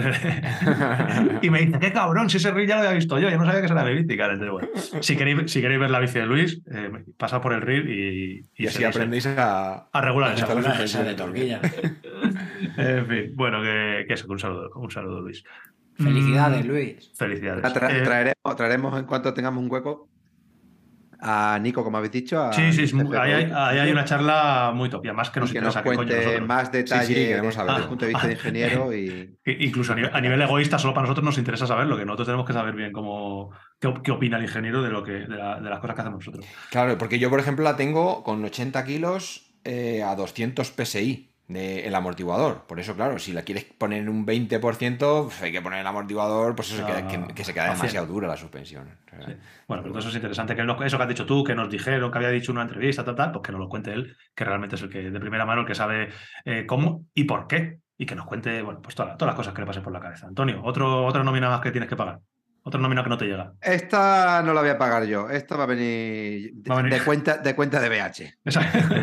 De cuenta de BH. Que, y que bueno, Ay, Antonio, la, Sí, dale, dale. ¿no la mierda de Antonio? ¿No la, no las ha contado? ¿Mi mierda? Oh, Eh, mira, Ojo, está después, de, muy bien. de- después de lo que hemos contado nosotros, enredado con la cualquiera- nuestra. Cualquiera se atreve a meter con la batalla que hemos Ah, tenido. yo después de haber estado, como, como sabíais, la semana pasada tan jodido tres días. Es y- verdad, no te hemos preguntado, coño. Sí, estuve los tres días jodido, empecé a remontar un poco y, y ya a partir del jueves empecé a encontrarme bastante mejor y la verdad es que he tenido pues viernes, jueves ya mm, un poquito específico, viernes específico y sábado específico. Y súper bien, porque me he encontrado bien, lo he podido, lo he podido hacer. Eh, trabajo, que, que cuando tienes un, un trabajo específico y lo cumples y lo haces bien Sí, y te queda contento. súper a gusto, por lo menos yo. Y luego ayer tuve un día más tranquilo, hice tres horas y media sin trabajo específico, más libre, que me encontré, quedé con un amigo de ahí de, de Coín, con Manuel, y luego nos encontramos con Pablo, con Pablo Guerrero, que iba con otros chicos de Coín, y estuvimos un rato charlando y, y bueno, ya mismo lo veremos vestido de... Ahí. que aunque todavía no lo han hecho público el equipo, tú ya lo has leído por algún lado, ¿no? Yo ya lo he leído. Yo he leído. Si no tú lo has leído, Yo lo he pues lo decir, aunque- aunque si, quieres lo digo, él. si, que- si quieres lo digo yo y así no, a, a ti no te puedo decir iba, nada. ya iba con la, la foil, es la de carretera de Scott. O la Addict. La O foil la es la, Addict. la Aero, foil la Aero aero y escaladora. la Addict es la escaladora. Pues creo que iba con la Adi, creo que iba con la Adi, me parece. Es que Pablo Guerrero con la la Addict. semana pasada que, que, que ya no iba a estar en. Estaba en el Canon Day. En ¿no? Canon Day, claro. Eso, en o sea, y, estuvimos hablando que, que un tío de ese nivel, que dónde iba a ir, tal. Pues bueno, ya esta semana se ha rumoreado. Si queréis comentar algo. Pablo Guerrero Bonilla, fue campeón de España de, de maratón, fue profesional en Portugal varios años, estuvo en el Burgo también, y también lo tendremos que traer, ¿no? Ah, claro, cuando quiera. Pa- Pa- Todo Pablo no va a cobrar mucho, yo creo. Pablo igual ya un poquito de convencimiento viene, viene baratito de coste. Bueno, decimos dónde, es, dónde dicen los rumores que va a ir. Sí, ya dicho hombre. Antonio Lamarca al, He dicho Scott, la gente ya lo da por Pues hecho, ya ¿no? pues, El equipo de Sergio de Mantegón. Eso es, eh, Alcalá Bandida, eh, que bueno, siguen, siguen haciendo equipazo eh, con mayúsculas de maratón. La verdad es que de Además- Bandida, Clean Pig. Me, me permito también el lujo para, decirlo, por- o la confianza más que el lujo, que él ha estado muy bien estos años con Tomás Bellé, le han tratado muy bien. Pero es verdad que aquí tiene, tiene a, a José Mari, que, que son íntimos amigos desde hace muchísimos años. Yo creo que van a hacer ahí también, aparte de- del equipo profesional y como corredores, el grupo humano va, va- van a tener muy buen ambiente y, y- y eso se va a ver repercutido en. Ahora el que sacas. ¿Cómo, Ahora cómo que- queda el equipo al final? Mantecó, José Mari, eh, él, eh, Guerra, Guerra. Frances Guerra, eh, yo no sé si hay- pero yo creo que no, ¿no? el año pasado creo que no sé si tienen alguna baja. Sí, tienen una baja el año pasado, no me acuerdo ahora Sí, quién se sí, iba. eh, ¿cómo se llamaba? No me acuerdo. Porque Eh, con Mantecón la, la Andalucía que tuvo una caída en Sí, Ah, sí, ah, su- Marcos, super- Marcos. Marcos, Marcos, Marcos, sí, Marcos, Superatón. Marcos, Sí, Marcos, super eso. eso es. Eso. eh, y, y entra. y entra. Ha- ha- Has dicho un nombre del cual eh, yo tengo ganas de hablar, eh, que es José Mari. Eh, A José Mari yo le- evidentemente le conozco como todos los aficionados al mountain bike como un corredorazo increíble, pero tuve el placer de conocerle un poquito personalmente eh, durante el Mundial de Gravel con Antonio.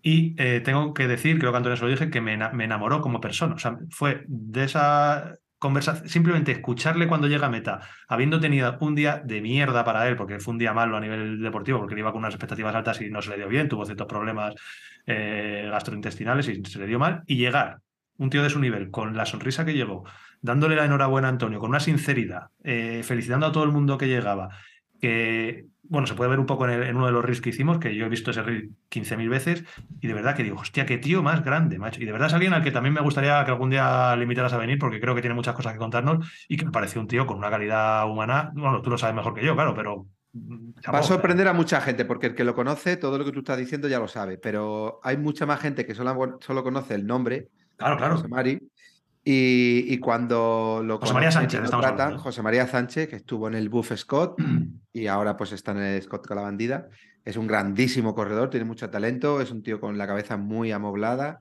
siempre la ha tenido desde que era juvenil, que lo conozco desde que era pequeño. Y, y es verdad que cuando lo traigamos, pues la gente se va a dar cuenta de lo que estamos hablando porque, porque tiene mucho talento físico, mucha cabeza, pero luego tiene muchos conocimientos. Es una persona que, que, que- que todo lo que hace eh, le gusta saber todo de lo que hace.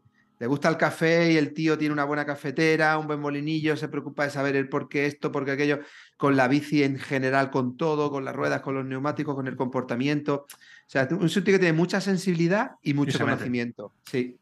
Y yo creo que puede ser alguien que, que nos aporte mucho a todo y, y que, que la gente lo conozca un poquito más. Sí, apúntatelo también ahí en la lista. Que bueno, antes de pasar a las charlitas, que van a ser cortitas hoy, que ya llevamos casi dos horas, así que va a ser nada. A Charlie le vamos a sacar ahí alguna información que nos pueda- quiera contar. Quiero eh, eh, que no se nos olvide. eh, he comentado antes que vamos a Tartesos, que ya no quedan inscripciones para Tartesos. Mm, el siguiente reto que tenemos es Andalucía Bike Race. Que sí, que Andalucía sí que Race, queda. que todavía quedan inscripciones. Lo que decimos, vamos a estar allí con una carpa nosotros. Va a estar también no sé si lo puedo decir o no, pero lo voy a decir. Eh, Ninth Wave va a ir con su carpa de ruedas y tal para que quiera echarle un ojo ahí. Va a estar también por ahí en Andalucía, porque Peter, como visteis en el vídeo, va a participar, porque participa en todas las carreras, así que va allí con todo el berenjenal de las ruedas. Así que si queréis estar allí zascandileando con nosotros, que llevaremos nuestras cositas, pues Andalucía Bike Race todavía quedan inscripciones eh, dobles, parejas y, no me equivoco, si se pueden individual. abierto en individual también. Sí, ¿Ah, sí, sí? pero en este caso la carrera es por Doble. pareja y lo otro es relleno. Yo, sí, yo, yo quiero decir, porque al final es una carrera que es complicada de gestionar a nivel personal, porque al final tienes que coger una semana de vacaciones. Eh, a mí me impresionó como carrera el año pasado, ya lo hemos hablado Sí, aquí en varios podcasts, pero es un poco todo, recorridos, el ambiente, el, eh, la sensación de competición que hay, eh, no sé, eh, que me- merece la pena. O sea, que animaros, que, que entiendo que es complicado, no es lo mismo irte un viernes, sábado, domingo que, que una semana, pero que es algo que, que merece la pena gestionarlo. Pero también hay que decir que una carrera de seis días no hay tantas por todo el mundo y cuando a la hay, pues el coste es muchísimo mayor y necesitas todavía más tiempo del que estás diciendo. Al final Andalucía, si vives en España, muy, muy mal se tiene que dar para que en un día Claro. no estés ahí, si estás muy lejos.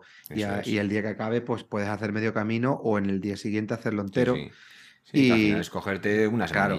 Tienes menos días que necesitas y el coste es menor, porque al final, bueno, pues baja mucho. no Y, tener la que y la- avión. y- y vive la experiencia de, de carrerón. O sea, que, que- Exacto. Sí, Exacto. claro. Que mete charleta. Uy, sí, charleta, Jotis. Las charlietas.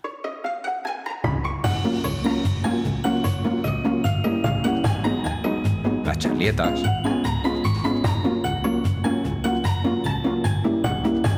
Las charlietas con Charlie. Las charletas con Charlie Express, porque, eh, como digo, llevamos casi dos horas. Eh, teníamos aquí apuntado un debate muy chulo que vamos a pasar a, otra charleta, lo dejamos ahí apuntado. Hemos estado hablando con Juanpe de si le gusta más la Madone, si le gusta más la Domane, y hay un debatillo interesante en cómo está la tendencia del mercado actual en las bicis aero y las bicis escaladoras, en función de las marcas, están sacando híbridos o están sacando bicis súper puras. Pero bueno, hablaremos de eso en otra charleta, pero que lo sepáis que lo tenemos ahí, ahí apuntado.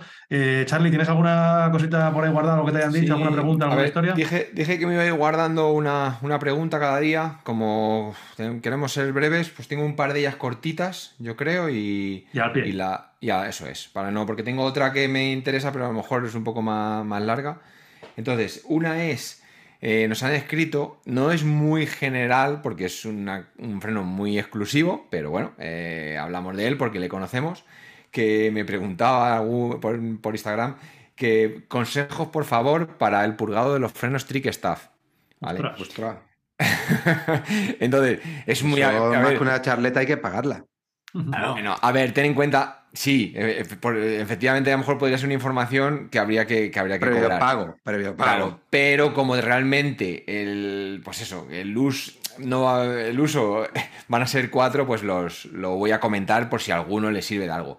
Es, muy- es tan sencillo como seguir el manual, ¿vale? El manual viene muy detallado, cada paso del, del purgado. Eh, yo ya los he purgado mm, muchas veces, no solamente los de Antun, sino también pues algún, algún cliente que, pues, que nos ha visto que nosotros los, los montamos y ha venido a, a purgar. Y bueno, más o menos eh, lo- con, buenos resultados. Eh, siempre, alguna vez ha quedado, ha quedado, bueno, ha habido algún problemilla. Los cuento, recuerdo la primera vez que los montamos, eh, tu Antun los tuviste un montón de tiempo funcionando Sí. sin, sin ningún Perfectos, problema. Perfecto. Eh, luego los hemos tenido que hacer, pues eso, mantenimiento, sobre todo, más que, de cambio- bici, cambia de bici Eso una otra. más que cambio de aceite por, por, por, por que se degrade, es más por cambiarlo, los hemos ido cambiando de, de una bici a otra. Entonces, eh, se purgan igual que un freno cualquiera, pues por ejemplo un Shimano, en el Shimano ponemos el vasito arriba, eh, metemos el aceite siempre de abajo a arriba, o sea, desde la pinza hacia la, hacia la maneta para que barra todas las, tal- todas las burbujas. En un SRAM, pues igual. Eh, la diferencia con estos es que hay que hacer un, como un paso intermedio para asegurar, tiene dos cámaras, en la bomba tiene dos cámaras de aire, entonces hay que hacer un pequeño paso intermedio para asegurar que en la cámara secundaria no queda aire, ¿vale? Entonces, cuento los pasos, el que va a purgar esos frenos es porque sabe purgar frenos, si no, no se mete, entonces eh, lo, lo va a pillar rápido. Eh, la maneta hay que ponerla en vertical, eh, yo pongo una, una, jeringa, ¿vale? No pongo vaso. Alguna vez lo he hecho en modo vaso y ha funcionado bien también, pero bueno, pongo la jeringa con su, con su aplicador, o sea que es como los frenos en RAM. Desde, con la jeringa de abajo meto el líquido, va saliendo por la de arriba, ¿vale? Entonces, hasta que ves que no sale ninguna burbuja. Antes de quitar las jeringas y cerrar, eh, hay que hacer lo que os digo que es el paso intermedio. Entonces, el paso intermedio consiste en colocar la maneta en la posición normal de frenado, o sea, horizontal o un poquito más para abajo. Hay que apretar un pelín la maneta de freno, unos milímetros solo, dos o tres milímetros, o sea, un poquitito, y eso abre la cámara secundaria. Y ahí en esa posición, con la jeringa que tenemos en la maneta, se la bombea, ¿sabes? Se, se empuja y se estira, se empuja y se estira. Y, y, ves, ves como el líquido, el aceite, entra y sale, entra y sale, ¿vale? Pues eso lo que hace es que la, alguna burbujita que quede en la secundaria se pase a la primaria, ¿vale? Y luego ya volvemos a colocar la maneta para arriba, volvemos, seguimos enchufando parte del aceite que nos hemos dejado abajo y ya termina de salir todo, ¿vale? Entonces, bueno, pues ese sería el truco que a lo mejor alguno no sabe y al final dice, jolín, me queda mal tacto. Eh, bueno, el tacto al final es que no quede nada de aire. Sí que nos ha pasado con uno, el cliente este que os digo, hubo un freno que al final le tuvo que mandar, ¿vale? Porque le purgamos varias veces, el freno se quedaba bien, pero luego al cabo de poco tiempo, o sea, para, o sea, muy poco tiempo, pues a veces eh, se venía la maneta abajo.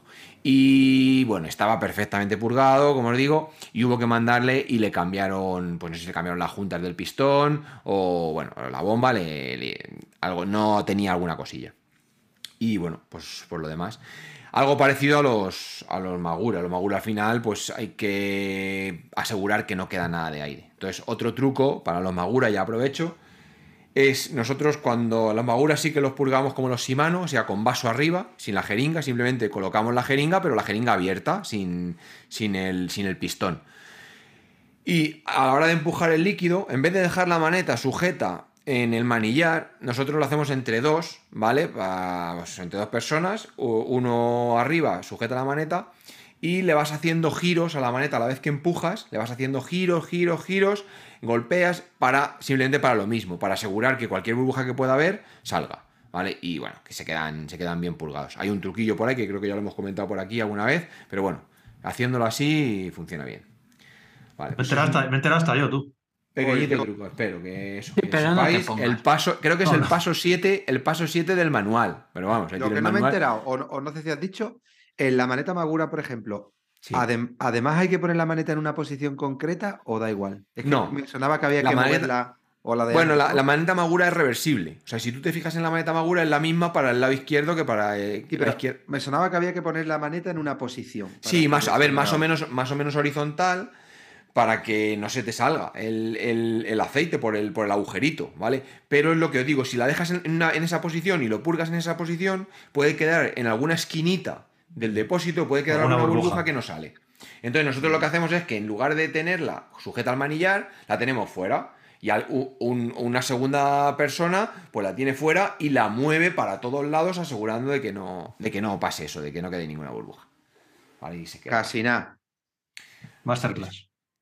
Y luego otra cosita, ya que estamos también ahora eh, usando las VHs y estamos eh, montando las VHs, pues un detalle eh, para los usuarios de VH y bueno, la, bueno la, las tiendas que venden VH, pues bueno, ya lo saben manejar, que es la acerca de la potencia, un truquito para la potencia Fit STEM, que tú Antonio pues también la, la conocerás bien y la habrás ajustado. las VH vienen con una, una potencia, se llama la Fit, que lleva un sistema que permite ajustar la holgura de la dirección eh, sin necesidad de araña y tapa. ¿Vale? Entonces, claro, esto eh, es muy importante hacerlo bien. ¿vale? En la propia potencia viene un QR que tú lo escaneas y es un vídeo de YouTube que, que, te da los pasos que tienes que seguir para, para ajustar bien la, la, potencia y que no tenga holgura. ¿Qué ocurre? Que, que el paso primero es desmontar, eh, desmontar una, una... Tiene, tiene tres, tres, tornillos con numerados. Son 1, 2 y 3. ¿Vale? Lo digo porque, bueno, para los usuarios de VH, pues si a alguno le cuesta ajustar el, el, la holgura, pues a ver si algún, os puede ayudar. 1, 2 y 3. Entonces simplemente seguir los pasos. Pues se aprieta el 1, luego el 2 y luego el 3. ¿vale? ¿Qué ocurre? Que antes de apretar el, el tornillo 1 hay que sacarle, lleva una abrazadera, se quita, se coloca. Eso, el funcionamiento que tiene es bastante simple. Voy a intentar explicar, yo creo que lo vais a, va a entender todo el mundo. Eh, vosotros, cuando ajustáis la, una, la de la dirección de una GEAR, tenemos una tapa arriba que apretamos, aflojamos los dos tornillos de la potencia, apretamos el tornillo de la, de la tapa de arriba y eso comprime los rodamientos y quita la holgura, ¿vale? Al no tener eso, tenemos que realizar esa compresión de otra manera, ¿vale? Pues esa compresión se realiza con dos anillas que tienen como un plano inclinado, son como dos, pues es un plano inclinado, dos triángulos. Entonces, al hacerlas girar, las anillas, sube una contra la otra y se, y se separan. Entonces, al separarse las anillas, generan esa, compresión que elimina la holgura. Pero eso tiene un rango de ajuste más limitado que un tornillo arriba que tú lo aprietas todo lo que te dé la gana. ¿vale? Entonces, lo primero es desmontas la, la anilla de arriba, colocas la pieza 2, la tienes que colocar al extremo, ¿vale? Lo veis en el vídeo, ¿vale? Para no perder parte de ese juego, porque eso, esos son dos planos inclinados que empiezan a funcionar, funcionar, funcionar hasta un punto. Cuando te pasas de ese punto ya no funcionan. Porque ya ni más margen. Ya ni más margen, ¿vale? Entonces hay que conseguir que la anilla quede en, eh, en, la posición más, más hacia la izquierda en este caso, para ganar todo. Y luego otra, otra cosa es que antes de apretar el 1, la anilla de arriba quede bien lo más abajo posible, ¿vale? Para, el mismo motivo, para no, perder, para no perder el recorrido, ¿vale? Como los cableados son internos, salen por debajo de la potencia. Entonces, si tenemos muchas arandelas, pues no, nos estorban los cables. Pero nosotros, por ejemplo, que, están las, potencias abajo del todo, sin, sin, arandelas, los propios cuatro cables que salen de la, dirección empujan la potencia. Presión. Claro, hacen, hacen presión y empujan la potencia para arriba. Entonces, es muy difícil tú empujando con la mano la potencia contra los cables, cuando vas a apretar el otro tornillo... Que la... no te falta recorrido. Claro, la propia fuerza de los cables te empuja la horquilla para abajo, ¿sabes? Te, eh, tiende a que no... Y entonces, eh, es muy habitual, ¿vale? Porque ya te digo que también me han preguntado a mí, oye, que ¿cómo ajustas esto? Que a mí siempre se me queda con holgura, ¿cómo se hace? Es muy habitual eh, que quede con holgura, ¿vale? O que la coja. Entonces, eh, aquí vengo. El truco. Eh, si no vas a montar la herramienta, la herramienta, eso, eso viene así porque viene pensado para montar una multillave súper chula que pues la metes dentro y llevas ahí todo. Si no vas a, a, montar esa multillave, pues puedes poner una araña. Si tú en el momento en el que pones una araña pones una tapa con un tornillo y unas arandelas, pues ya está, ya quitas la holgura, ¿vale? Pero pongamos el caso mm, de, que, de, que, queremos montar la herramienta, ¿vale? Y nos está dando guerra eh, el que coja, que coja holgura, ¿vale? Entonces, el truco es eh, que yo lo hice el otro día con la bici del primo de Antun, ¿vale? Porque para que quedase bien ajustado y que no tenga ningún problema. El truco es meter una araña de las de carretera de tubos de carbono. Sabéis que hay unas arañas de tubo de carbono que, entran y no necesitan, y no necesitan, no quedan encajadas, ¿sabes? Van con un tornillo. Entonces lo que hice fue eh, coger una araña de esas, la, metí, la aprietas bien, cogí una, una arandela de dirección más gruesa, la puse arriba y entonces ahora ya sí que podía poner el tornillo con tapa sobre esa arandela. Entonces, haces todos los pasos, los pasos del vídeo, ¿vale? El paso 1, el paso 2, el paso 3. Pero antes de apretar la 1, aprietas la de arriba, ¿vale? Entonces, yo ya de primeras apretando la de arriba ya le quité la holgura. Ah, ya, está comprimido, ya está comprimido todo. Claro, ya no tengo holgura, entonces ya lo tengo todo ganado. Luego aprietas la 1, templas un poquito la 2, que ahí sí que pone entre 2 y 6 Nm, son tornillos muy pequeños para soportar 6 Nm, o sea que por eso pone 2, entre 2 y 6, pues la 2, que es la que ajusta la holgura, ese tornillo le templas un poquito y luego aprietas el 3, que es el, el que fija, ¿vale? Lo deja bien apretado, el 3, eh, que sí que hay que apretarle fuerte porque es el que fija. Y ya la dejas sin holgura y girando bien. Bueno, pues quitas la tapa que has puesto, la arandela, y quitas la, araña de carbono. Y te queda el hueco para meter la multiherramienta. Exactamente. Y queda perfecto. ¿Vale? Y ahora, alguno le, todo esto... a, lo mejor a alguno eso le sirve el truquillo. Nico, el creador de este sistema, no te hubiese tenido narices a explicarlo mejor que lo has hecho tú. Lo explica espectacular, ¿eh? Impresionante. De, de verdad, yo que siempre digo lo mismo, que soy un, soy un garrulo de, de la mecánica, cada vez que Charlie me explica algo, intento concentrarme para seguirle y sigo Impresionante, de visualizando las cuñas, visualizando Nivel todo, Dios, nivel Dios. Pues nada. O sea, Joder, yo, pues- yo llevo Pues conociendo ya- el sistema desde porque- que pues ya nació. nadie, nadie se puede quejar de que el sistema Phil le coge holgura. Pues Claro. es- hay, que, hay que hacerlo con cariño y ya está. Que vea el, el vídeo de, el de YouTube del código QR y, y te escucha a ti mientras ve el vídeo. Y si no, a que- Pinto, que que, tienen, una, una amplia variedad de Sí. Tampoco pasa Sí. nada si, si es complejo para la gente eh, ajustarla de forma como viene. No pasa nada en meter esa, esa araña, como tú, tú bien has dicho, de No, carbono, ajustarlo y punto. O sea, es, Sí, si no vas a Es usar la, si no, es multiherramienta, es un útil, es un útil que está ahí, que te sirve para dar un paso más sin Eso tener que es. complicarte la vida. No pasa nada.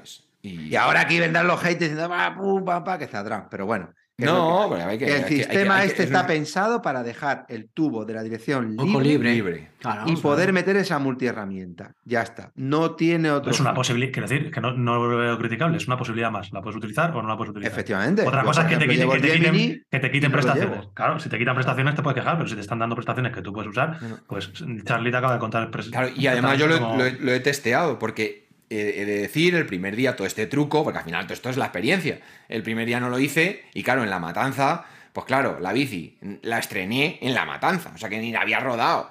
Entonces el primer día bajamos no sé cuánto, tres o cuatro trialeras ahí, y claro, noté un poco de holgura. Digo, joder, me, me ha cogido un poquito de holgura.